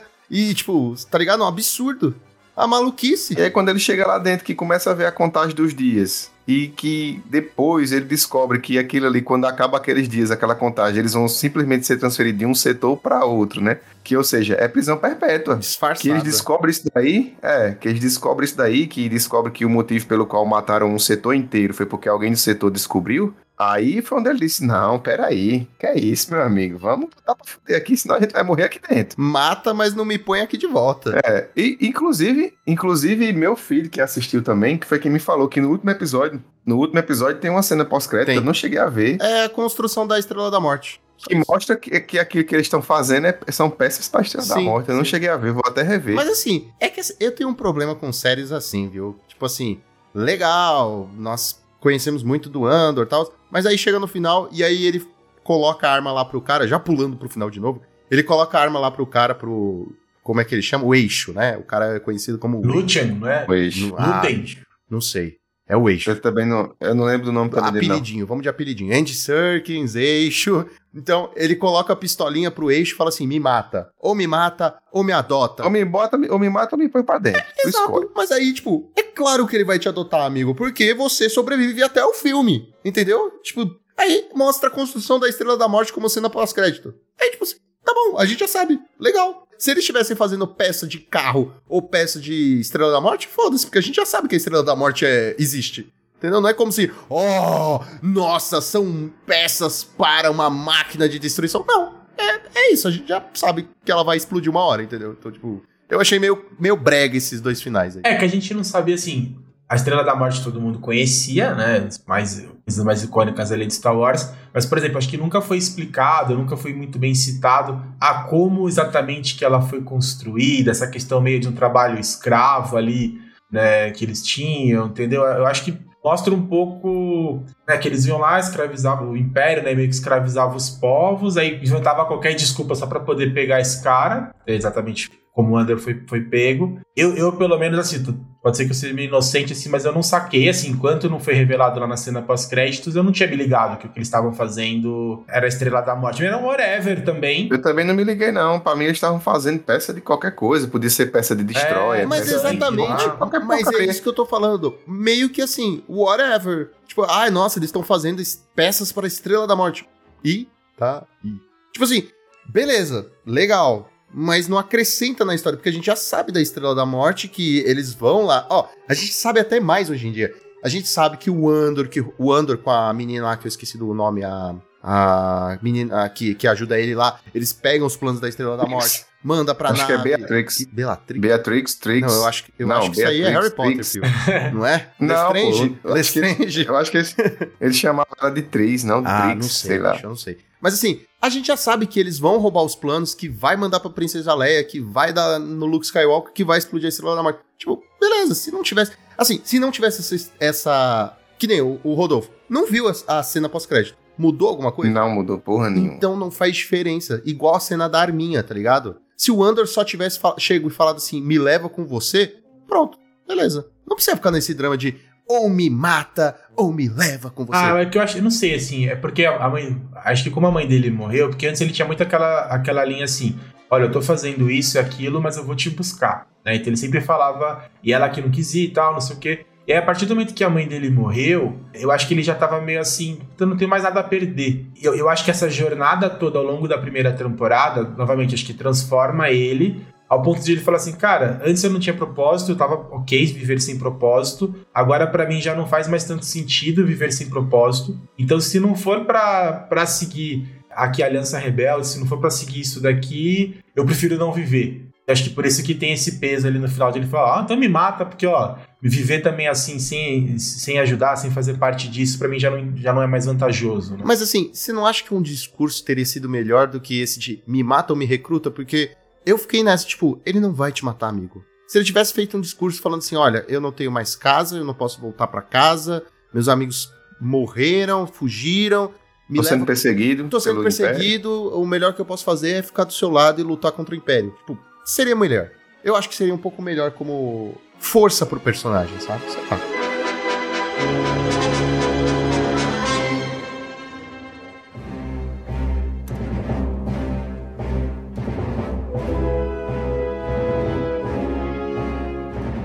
Falar em, falar em discurso, e aquele discurso, hein? Do nosso amigo Eixo, falando que o que é que você sacrificou? O espiãozinho lá, o infiltrado, falou pra ele. Aí o cara começa Nossa. a descascar. De espírito. Eu sacrifiquei tudo. Falar nisso, é um personagem, é um, é um personagem que eu, que eu gostei de ver, viu, velho? Aquele camaradinha lá. o- ele consegue pegar os movimentos que são movimentos rebeldes separados e começa a juntar todos pra fazer um grande movimento articulado, né? Não conhecia aquele personagem, é o Sol Herrera, né? Sol Herrera, Sol Sol Guerreira. Guerreira. Eu sei lá se é guerreiro ou guerreira, herreira, eu eu acho sei que que é é só. Eu não conhecia, conheci no, Rogue One. no Rogue One. É, onde E ele, ele aparece. fez uma participação. É, e ele fez uma. Mas ele, é, ele, é, ele tem mais participações naquelas. Nos, nas animações, no- nos, nos quadrinhos, sei lá. Ele aparece, né? Como um- uma, uma das peças-chave da, da resistência. E aí. Ele fez aquela participação ali também, achei massa, né? Ele mostrando que precisava unir os vários movimentos que estavam ocorrendo na galáxia, precisavam se unir no movimento mais forte para poder dar certo, né? Que esse é o papel do eixo. naquela vida dele dupla, né, cara? Vendedor de relíquia de dia. Vendedor de relíquia em Cruzan. O cara tá no coração da maldade, bicho. Eu achei incrível. Eu achei, tipo. Eu achei um puta disfarce, tá ligado? Porque, É, óbvio. porra. É óbvio que qualquer político com dinheiro quer colecionar alguma coisa inútil, tá ligado? Vide a É, agora, gente outra que não coisa. somos políticos, somos pobres e colecionamos Magic. Cartinha de, cartinha, Cartinha de cartinha de papel papelão. super, super valorizado. Falando em personagem secundário, eu não entendi muito, não sei se vocês entenderam, qual o papel daquela secretária dele lá. Eu fiquei sem entender se ela era chefe dele, É. aquela secretária que tava. Ou ele é a chefe dela. Porque pelo jeito que ela falava com ele, pareceu que ela é quem bota moral lá naquele negócio. lá. Cara, eu acho que é meio a meio. É tipo assim, eu sou sua chefe enquanto você vende coisas, mas é você que manda se, se tratar de rebelião, tá ligado? Pareceu isso, tá ligado? Eu achei o contrário, não que ele é o, é o dono da loja Não. e ela é secretária dele na loja lá. É. E quando se trata de. É, pô, ele é, ele é patrão dela na loja. E o resto é ela que manda? Ela que é o tipo o eixo do eixo? E isso é que eu não entendi. Se ela é o eixo do eixo. Não, não ficou Ah, claro eu pra acho mim, que não. não. Acho que não tem essa questão de um é chefe, acho que é um, são aliados, estão ali para. São É, aliados, eu acho né? que não Isso tem é. essa questão. Não ficou claro pra mim, porque quando falou-se. Quando, quando catadora de sucata lá do planeta lá, que, que eu lembro que o nome dela é Beatriz. Eu não sei se é esse mesmo nome dela, né? Catadora de sucata. Tu manda É, essa. catadora, Tu manda essa, eu só consigo pensar na Ray de Star Wars. É, também. catadora, catadora de, de peças, de peças pra vender e tal. A, a, a que faz desmanche de. Ah, tá, tá, tá. É, sei, sei. A aliada dele É lá. torturada no final, lá. Quando ela vai fazer aquela segunda ligação, que ela tá lá tentando na torre e a secretária dele lá vendo que ela tá ligando, mas naquela, não vou atender, porque se atender a gente já tá sendo visado e tal. Aí o cara falou, atende, ela não vou atender e ficou naquela. Eu digo, ih, quem é que manda aí na parada então? Eu, eu gosto porque tem muitas coisas de Star Wars que nunca foram mencionadas, nunca foram ditas. E Bina nunca foi mencionada em Star Wars. É a primeira vez que eu vejo Bina em Star Wars. E eu sei que tá ligando, não vou atender. Não, não, não, não, não. É, é treta. Eu já conheço. Já, é, como é que chama? O pessoal que tá tentando vender coisa. Telemarketing. Mas eles sabem, pô, eles sabem ainda a origem da ligação, né? Vem de Fenrix, o nome do planeta lá, eu acho. Ferrix, Fen- Ferrix. Ferrix, Ferrix. Puta, acertamos Tá um planeta, caralho. Doido, na verdade, você falou em Coruscant, né? Ah, não, mas Cruzan, errar Cruzan é foda, né? É foda, Aí é né? foda. Tatooine e Cruzan não pode errar. Não pode errar de jeito nenhum. Aí eu fiquei, eu fiquei nessa, né? São, foi o, o, o Andor, foi essa personagem aí, o, o Eixo e a Lourinha do Mal, Que não lá é tão do... do mal, assim, é relativo, não né? é tão do mal. Sei lá. Eu, eu gostei da personagem, mano. Eu gostei da personagem pra caralho. Eu gostei. Eu gostei também. Gostei muito da personagem. Ela soube, ela soube mostrar que veio, né? Ela se, se impõe lá e bota moral em todo mundo e os caras Respeita. bota o rabo entre as pernas. É, bota o rabo entre as pernas e respeita. Assim, achei que ela confiou demais no cara que tava tentando roubar o dinheiro e vazar que o Andor matou. Tipo, sei lá. Eu tenho esse problema, eu acho. Na rebelião, tu não pode confiar 100% nas pessoas. Tem muito mercenário, bicho. O cara era um mercenário, dava pra ver. O cara foi. Ó, o Andor fala: Ah, eu vi que. O cara fala, né? Ah, eu vi que você olhou pras minhas tatuagens, você conhece, né? Aí o Andor começa a falar: Ah, esse aqui é de tal prisão, esse aqui é de não sei o quê. O cara era um mercenário, dava pra ver. Entendeu? Mais mercenário que o Andor até. E a mulher foi muito. Tipo, muito seca no não, não. Cara, jamais me trairia. Nós estamos aqui com milhões de dólares, é, créditos, né? De créditos aqui. E o cara jamais me trairia. Jamais, jamais. Jamais. Por falar nisso, eu posso ter perdido aí o, o fio da meada e tal. Aquele dinheiro foi pra onde, hein, velho? Eu não prestei atenção no final. Roubou e tal. Ficou aí pra ele... rebelião. Não, sei. Aí eles foram pra aquele planeta lá que o, o, o rapazinho terminou de morrer. O Andor matou, matou o camarada que propôs fugir com dinheiro, deixar o povo sem nada. Ele foi lá, meteu um, meteu um, um tirão-baço na cabeça do cara. Depois dali, eu, eu só entendi que o dinheiro é tipo, viajou pra algum canto e foi pra rebelião. Mas aí eu não sei se foi pra conta daquela madame lá do, de Coruscant. Eu não sei pra onde foi. Foi, acho que tanto que ela tivesse, ela tinha que, de alguma forma, justificar, né? Que é por isso que ela faz o casamento da filha, né? E tudo mais, né? Eu entendi o contrário, gente. Parece que ela tem muita grana, mas ela não consegue mais mexer o dinheiro dela por algum motivo. Isso. E aí, Foi isso que eu de um entendi também. banqueiro. A Receita Federal da- do Império tava pegando. Ai, caralho. Mas foi. Mas aí não ficou claro pra mim se é esse dinheiro que ela tava querendo mexer, querendo fazer as doações e tal, era o dinheiro do produto do furto. Eu, eu, porque ela falou 400 mil créditos, 400 mil créditos eu tô precisando declarar aqui no imposto se não, se não, não, vão pegar minha casa e tal. Não, cara, pelo que eu entendi, pelo que eu entendi, não, não era isso não. Tipo, ela tinha o dinheiro dela que ela mandava pro, pra rebelião e teve esse assalto. Tanto que ela não tava concordando com o assalto no começo. Lembra que ela foi lá, ela perguntou, Isso. tu teve alguma coisa a ver com isso? Aí o cara, não, eu tava aqui. Oh, que isso? Não. Que boa. Tava, É. tava aqui vendendo sucata. Então eu acho que não foi pra conta dela. Foi direto pra rebelião, mesmo porque dinheiro vivo é bem melhor, né, Pra você comprar as coisas. Isso, isso. Então agora. Eu acho que é pra, e pra sustentar essas frentes né, que estavam iniciando, porque eles sempre tinham. Ah, tem um cara que tá infiltrado lá dentro do Império, tem mais fulano aqui, outro cara que tá não sei em que planeta. Então, meio que, entre aspas, sustentar essa galera, né? Eles precisam do dinheiro. E sem contar que se eles estão prevendo entrar numa guerra, né? Eu acho que ele já tem isso em mente. Você precisa. Numa guerra sem dinheiro, né? Pra você comprar armas, etc. Né? Então. Não, o próprio Sol Guerreira, lembra? O cara chega pra ele, o, o eixo chega pra ele e fala assim: ah, quanto pela, pelas armas e não sei o que. Aí ele fala, ah, X valor. Aí o cara fala: não, você tá maluco, não vou pagar tudo isso aí, não vale a pena, tá ligado?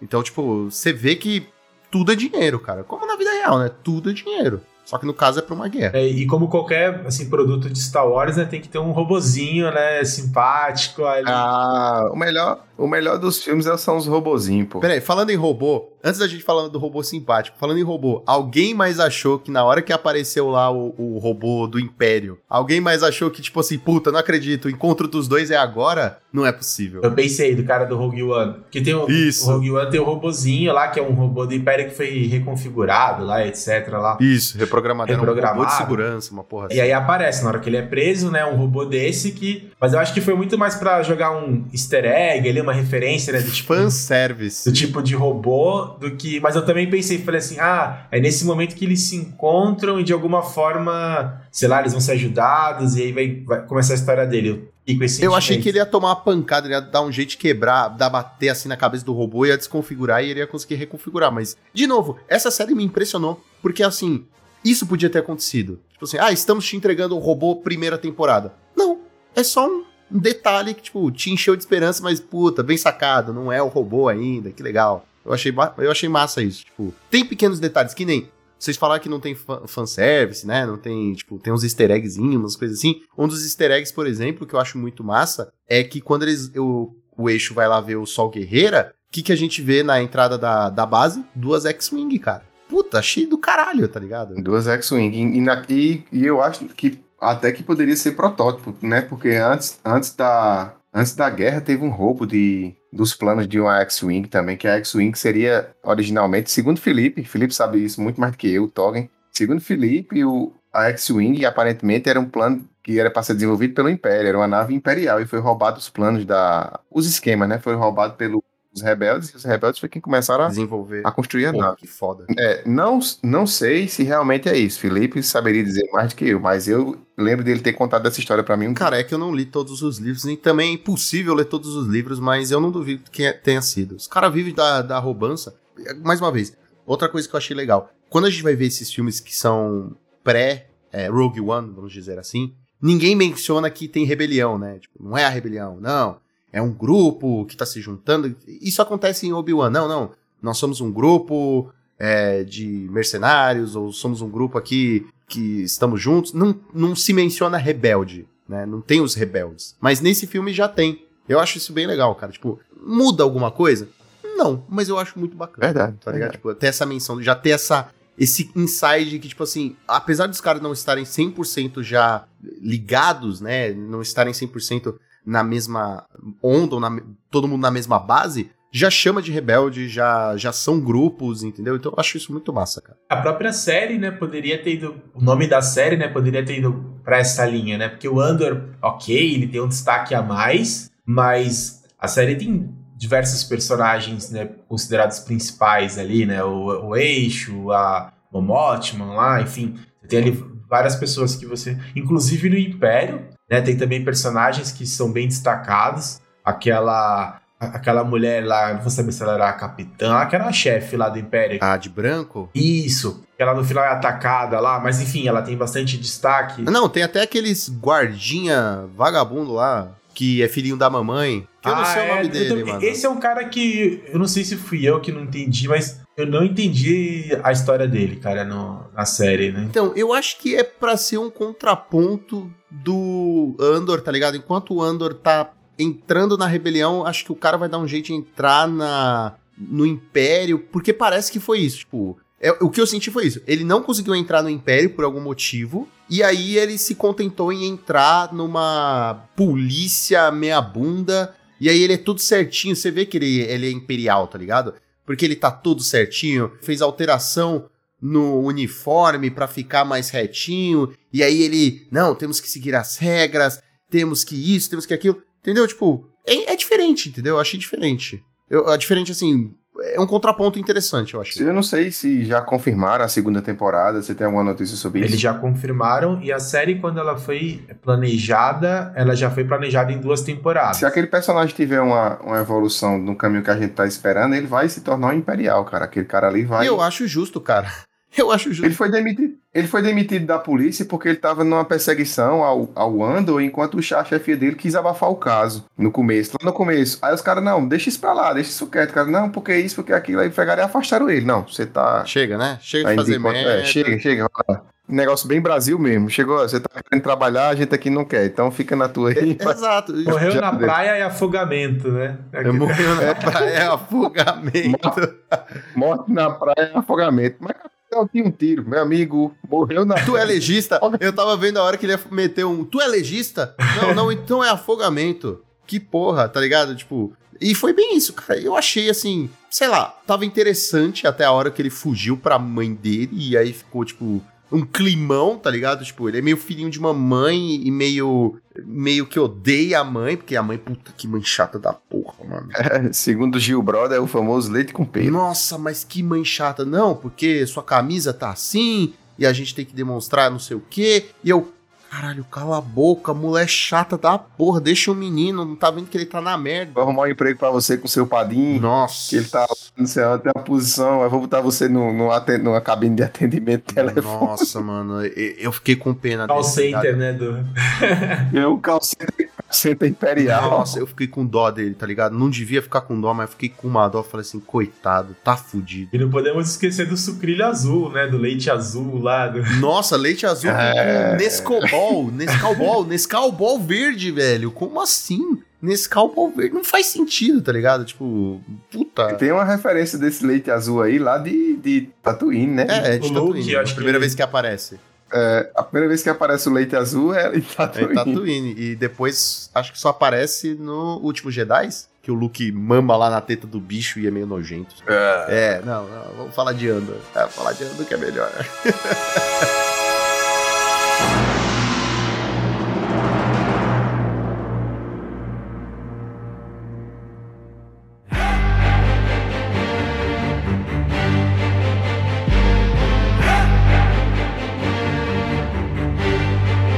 Mas o robozinho, né? Que a gente começou, acabou que não falou, né? Ah, é verdade, né? É verdade. Eu não sei o modelo do robô, fudeu. Ah, também não vou lembrar o nome dele, não. É um cubo. Meu cubo. É que é muito robô, mano. Não dá mais pra acompanhar, tipo. Star Wars é pra, pra criança, criança que vai saber nome e a gente que tem um, um gostinho assim, um pouquinho do gosto, não, não consegue lembrar. Não. Eu só lembro das formas. R2D, R2D2 é uma Uhum. lata de lixo. É uma lata de lixo. C3PO, Esse robô, esse, esse robô, esse robô é um cubo, C3PO é um humanoide e tem aquele outro BB-8. BB-8, BB-8 é uma bolinha de futebol. Pronto, acabou. Pronto, robozinhos devidamente reconhecidos. Mas eu gostei dele. Eu achei, tipo. É que assim, ele é fofo. Ele é um robô fofo. ele não tem, ele tem traços de personalidade, né, velho? Na, na programação dele lá, ele né, não é um robô, ele não é um robô que tá Todo ali. robô tem que ter. Ele, ele não é um robô que tá ali só pra, tipo, fazer um cálculo, dar uma informação. Ele tá lá e se preocupa, se fica, fica moado, como a gente diz aqui no, cer- no, no Caraca, o Nordeste. robô fica tristinho, mano. Ele fica, né? Fica Ele fica moado, pô. E, e eu É. acho incrível porque ele fica tristinho. Aí, aí tem uma hora que o Andor fala assim: Ah, eu vou voltar. Aí ele, ele, ele dá as travadas, né? Ele. "Vo- vo- você sempre fala isso. E aí, tipo. Não, ele fala: você, você cuida, você dá conta. Aí ele fala: Você sempre fala isso. E ele, tipo, dá um tapinha e fala: E você sempre dá conta. E eu fiquei assim: Caralho, velho, que robô foda, tá ligado? Ele é bonitinho. Eu gostei, eu gostei e não gostei do robô, porque, tipo, eu fiquei. Eu tô cansado de robô, tá ligado? Chega, já deu. Mas eu acho, eu acho que é uma, uma parada necessária, pô. Todo filme, todo filme, todo, todo seriado tem um robô que tá Mas ali você pra fazer falar, o Rodolfo. dele, Todo pô. filme, todos, toda série tem que ter um robô. Ou até no jogo tem robô, bicho. Acho que virou marca registrada, né? Acho que. Mas virou marca registrada mesmo. É. Eu sinto falta de uma parada meio cyberpunk, assim, velho. O cara com a metade da cabeça de, de, de cibernética, outra metade. Que é, Eu sei que a gente tá fazendo virar é, Star Wars não ser mais pra criança, mas calma aí, né, porra. Sabe o que eu senti falta? Sabe o que eu achei que foi um. Foi meio merda? Foi o fato de ter muito humano e não ter ali- aliens. Tipo, Outras raças, né, Mas interagindo. Tipo assim, você vê que fica muito no humano, humano, tipo, gente, só pessoas humanas. E aí tem uma cena que é quando eles fogem da prisão. é, que tem dois. Tem dois ETs que não, nem falam direito, um não fala nem direito, o outro fala gaguejando, bocejando, sei lá. E você não entende nada e eles fazem. Mano, essa cena foi uma bosta pra mim. Se tem alguma coisa pra reclamar, foi essa cena. Porque é assim: ela começa, um, nós capturar vocês, nós matar vocês, nós entregar pro Império. Ah, não, pensando bem, vamos fazer amizade e fugir com vocês da nave. É, ficou meio. hum, ficou meio. Ficou perdido, assim, foi uma, uma ladeira. Começou na ladeira e desceu em um ângulo de 90 graus pra. Ficou como se o Andor tivesse dado um. Jogado um. Entrado na mente deles lá, jogado uma lábia e os caras comessem a corda, né? Mas foi muito forçado. Nossa. velho, eu concordo isso aí. Eles assim, não, se a demais. gente não salva, se a gente salva vocês, Império fica bravo, então bora partir o nave e é isso. E eu fiquei tipo, gente, que bosta. Porque se for pra reclamar de alguma coisa, essa cena é a minha reclamação. É uma coisa que eu não curti muito na, na história, assim. É, ficou realmente, ficou muito. Ficou uma cena muito forçada, né? Eu concordo com você, Lucão, que falta, né, um pouco. Ficou muito centrado nos humanos, né? Eu acho que a característica também, a gente tá falando aí de marca registrada, mas uma característica do Star Wars são essas raças, né? es- é, Esses ETs, né? Diferentes. Você tem a cena lá no começo, né? No, no primeiro e segundo episódio lá do. Do bordel, né? Que ele tá lá procurando Caraca. a irmã, né? O puteiro de Star Wars, cara, impressionante. Então tem a, Circo do horror. Então, ali Nossa, mostra um bicho. pouquinho, né? Uma outra. Mas falta aquela cena clássica, né? De eles indo pra um bar, né? Pra um lugar assim que tem, tem de tudo. Uma, uma banda formada com um membro de cada um de uma raça tocando um instrumento é, diferente. M- Mesmo porque a gente sabe que Star Wars, quando George Lucas escreveu, o Império foi 100% baseado no nazismo, né? Nos nazistas. E isso fica claro. Sim, é super claro. Então, o que acontece? Por que, que eu sinto mais falta ainda de aliens, ETs e outras raças? Porque, cara, tipo assim, se você tá fazendo essa. né, lá atrás, a gente faz essa associação de nazismo, você vê que o Império, ele. ele empurra, ele manda pra fora toda e qualquer raça alienígena. Você pode ver que não existem aliens no Império. Ninguém é alienígena no Império. Só tem humano. Justamente por isso. Por quê? Porque é a raça, né, suprema, pura, dita pura, né, dita suprema. Então, tipo, você vê essa segregação, segrega... Mas eu já vi também, Lucão. Tem até uma entrevista. Isso eu, eu vi, vi o vídeo mesmo. Era qual é o nome do cara que fez o Lucas? George Lucas. O Do, do, George Que Lucas. fez o Lucas, que É. me fez, é meu pai, Gerson.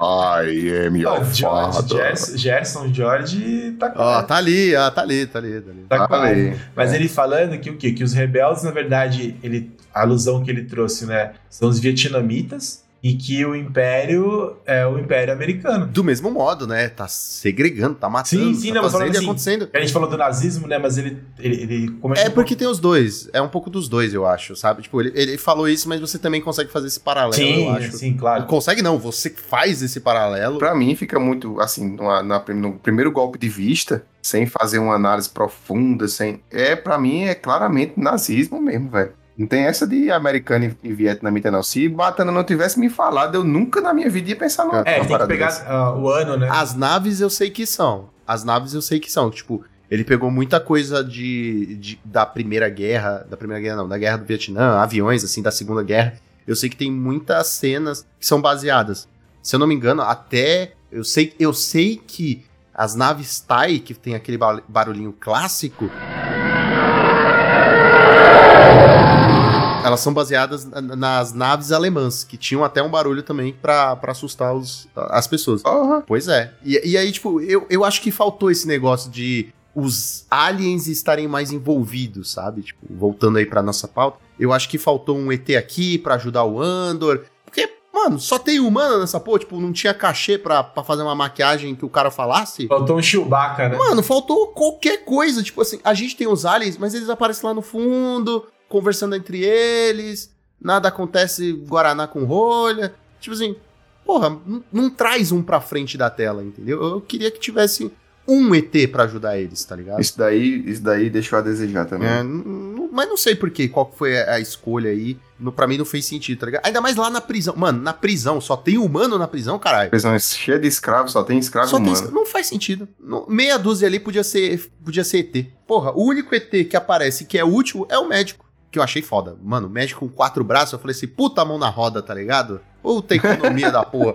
Tu tem quatro braços, você tá aqui, ó, se secando enquanto tá cortando com bisturi. Eu falei, puta, isso é uma profissão pra um cara de quatro braços. Ser médico, cara, que foda. É, não sei vocês, assim, mudando um pouco aqui a- o assunto, assim, mas pra- pra mim tem duas cenas fodas, assim, no- na série. Difícil pra mim dizer qual que é a melhor. A gente pode até botar pra uma discussão na roda. Uma é a fuga da prisão, né? Acho que sensitivo ali. Putz, que nem eu brinquei lá, one way out, one way out. Nossa, você até arrepia na hora que o pessoal começa, assim, nossa, entendeu?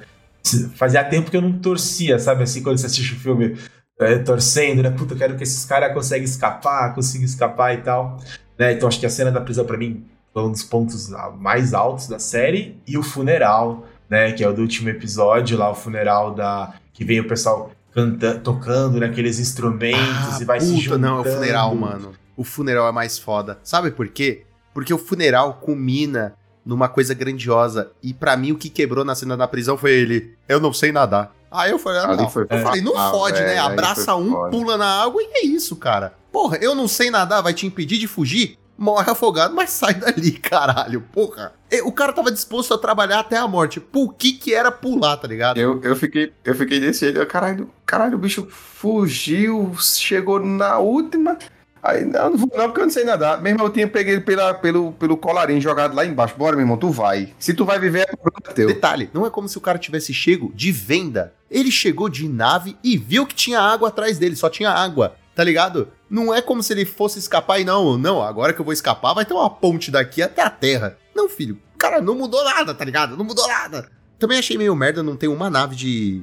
Uma nave lá, tá ligado? Na prisão, tipo, se precisasse fugir, que nem os imperiais estavam precisando fugir, foda-se. É, se vira aí, tá ligado? Achei meio. Não tinha uma, uma nave. Uma. Uma aquanave. Achei meio. Nem um bote. Exato, não tinha um bot, tipo, se pega fogo. Se, se foda lá Exato. dentro, morre, Morre tudo, O foda-se. Tudo o bem. Império tá nem aí. Exato. Tanto, você sabe que as TIE Fighters, elas são baseadas nesse negócio de não tamo nem aí, né? Elas não têm, não têm proteção, elas não têm escudo, não tem escudo defletor, tá ligado? Tudo pra garantir velocidade e, tipo, arma de fogo. Então, tipo, não tem porra nenhuma de proteção. Levou um tiro, chato. Exato, exato. E em compensação, as X-Wing, elas, tipo, é, enquanto os pilotos da, do Império são mais rápidos, os da Rebelião são mais habilidosos por causa disso. Primeiro que eles não são mais rápidos, segundo que eles têm escudos e, tipo, tá ligado? Tem proteção extra. É a diferença. Mas voltando aí, a gente se perdeu aqui foda. Mas voltando aí, eu acho que a, o discurso da mãe do Andor é mais foda. Toda aquela cena, porque, mano, a música é foda, tá ligado? Veio uma marcha, né? Sei lá, assim. Mano, mas é uma marcha que você vê que é uma marcha meio Willy Wallace, tá ligado? E- e- Eu senti isso, tipo, eles vêm tocando, aí os imperiais, não, eles estão vindo aqui, não, mas eles estão vindo aí, e eles vêm de duas ruas, assim, preenchendo, preenchendo, preenchendo, aí é chegando lá na frente, e aí ela aparece lá no, pelo robô e começa a discursar. É aquele discurso maravilhoso. Metam a mão na cara desses filha da puta, não deixa eles fazerem a nossa vida do inferno.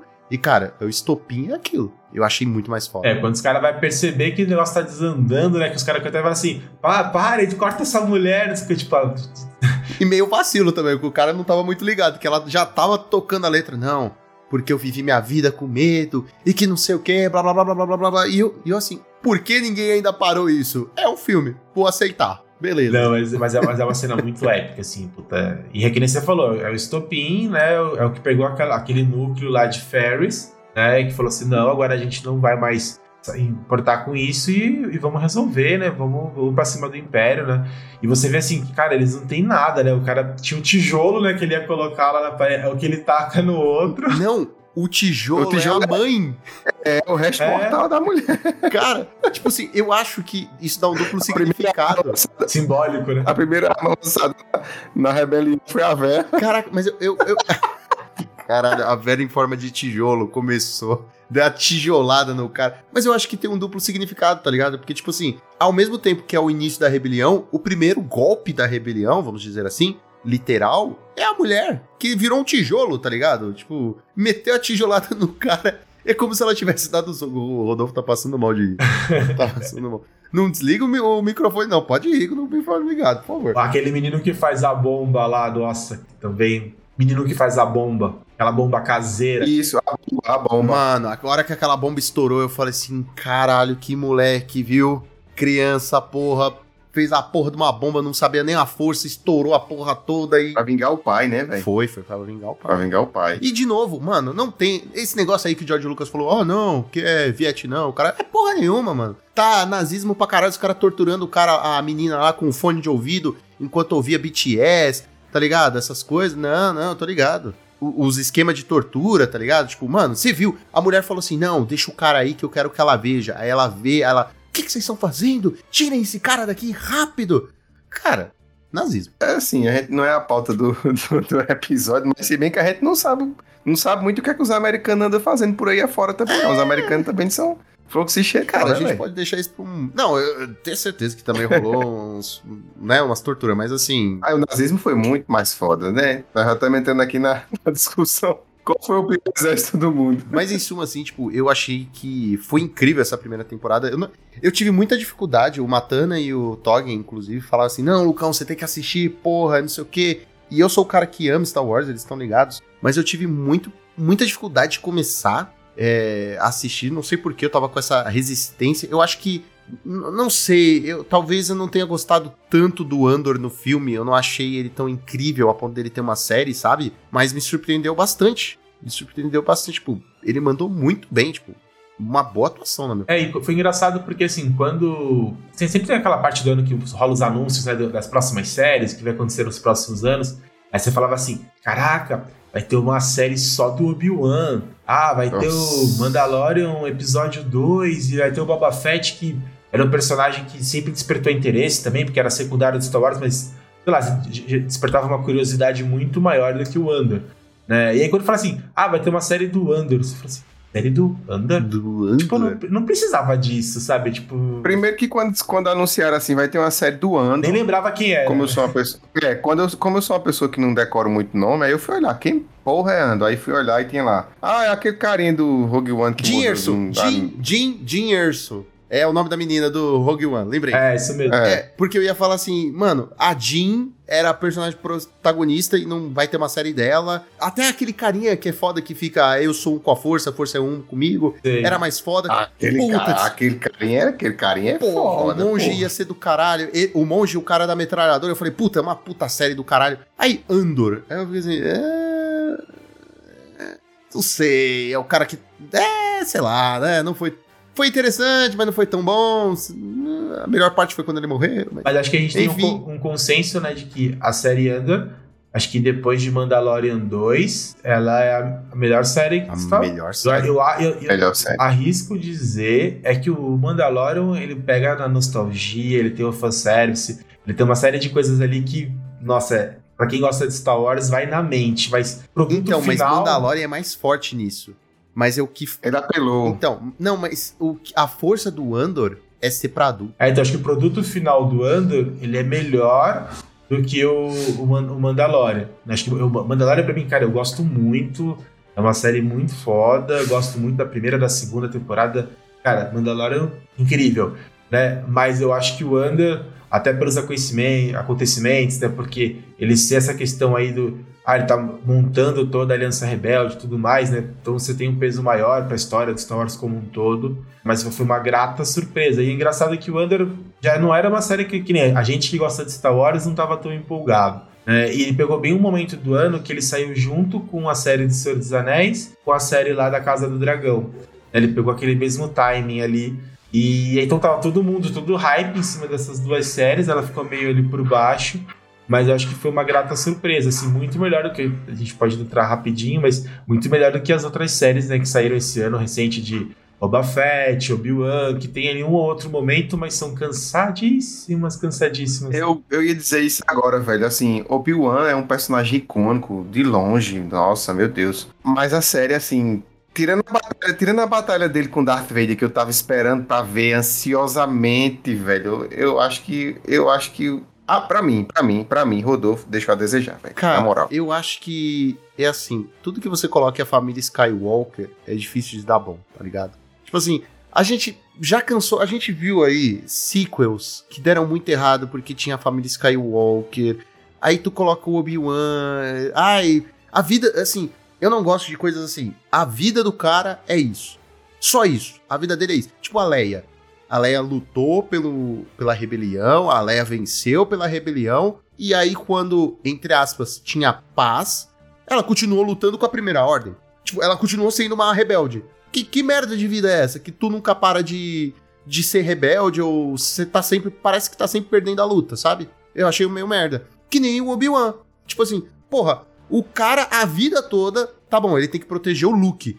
Aí o cara bate um fio e falou: Ô, oh, então, a irmã do cara foi capturada. E aí? Tipo, porra, mas ou eu fico aqui ou eu vou lá. Eu sou, não sou dois, cara. Eu sou um Jedi, mas ficou, não sou dois, porra. Ficou parecendo Smallville com o inimigo da semana. Toda semana tem um inimigo que vai estar lá de Nossa. boa. Apareceu um. E, e, aí, tipo assim, só pra ressignificar um, um, bagulhinho ou não, de tipo, ai, ah, você serviu meu pai nas guerras clônicas e, tipo, nada a ver, tá ligado? Sei lá, eu, eu, eu fiquei meio tá, por que, que, a história não pode ser ele resolvendo problemas de Tatooine, tá ligado? Tipo, na encolha. Isso. Puta, ia ser muito mais foda. Ia ser muito mais foda. Será que, será que veremos nossa queridíssima princesa Leia em Andor? Pelo bem de Andor, eu espero que Sim, eu acho que o, o contato que ela teve foi no final de Rogue One, não, né? Ela não que ela recebeu os, Não conheceu. Não. Ela recebeu. Ela recebeu os contatos, os contatos lá da, da, da, galera dos rebeldes, né? Os planos da Aliança da Morte, né? Aliança da, da Morte. da Morte. Aliança da Morte. da Morte, cara. Depois de Grupo da Morte da Copa, vem aí Aliança da Morte. Aliança da Morte. Meu... Ela aparece no Rogue One, não aparece? Ela é no aparece final? no finalzinho, é, é, é, com aquela cara de CGI maravilhoso. Falando de CGI, Indiana Jones, estamos aí, né? A gente vai ainda falar sobre isso um dia.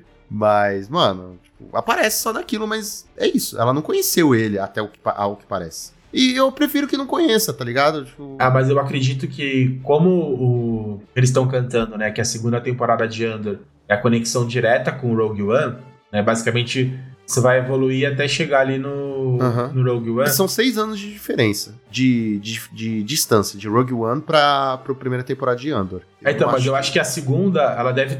Imagina eu, deve terminar a segunda temporada de Andor com, com algum cliffhanger ali pra o Rogue One. Pra Rogue Tranquilo, One. mas ela não precisa conhecer ele. Eu acho que não tem nem necessidade. Não, não, conhecer não. Não, não, ela... não, precisa conhecer não, mas ela poderia aparecer. No pô. mínimo ela vai ser referenciada, talvez nem citem diretamente o nome dela, mas vão falar, ah, fulana de... Sabe, de alguma forma você vai sacar que estão falando da Leia, sabe? Eu acho que seria...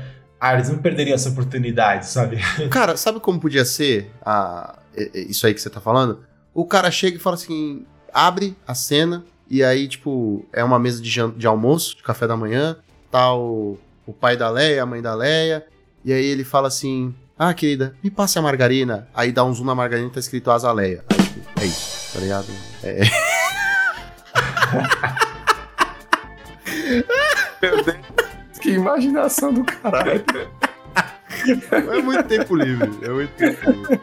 Tá feita é. a referência. Mas e vocês assistiram essa série maravilhosa chamada Andor? O que acharam? Concordam com a gente? Discordam com a gente? Deixe nos comentários ou escreva para nós lá em monarquesresponde@gmail.com.br que nós vamos responder aqui ao vivo, certo? Lembrando também que nós temos o padrinho, que é muito importante a sua ajuda, que mantém a gente aí fazendo nossos programas pra gente não ter que fazer programas na esquina. Então, fim do turno, Draw do Monarca!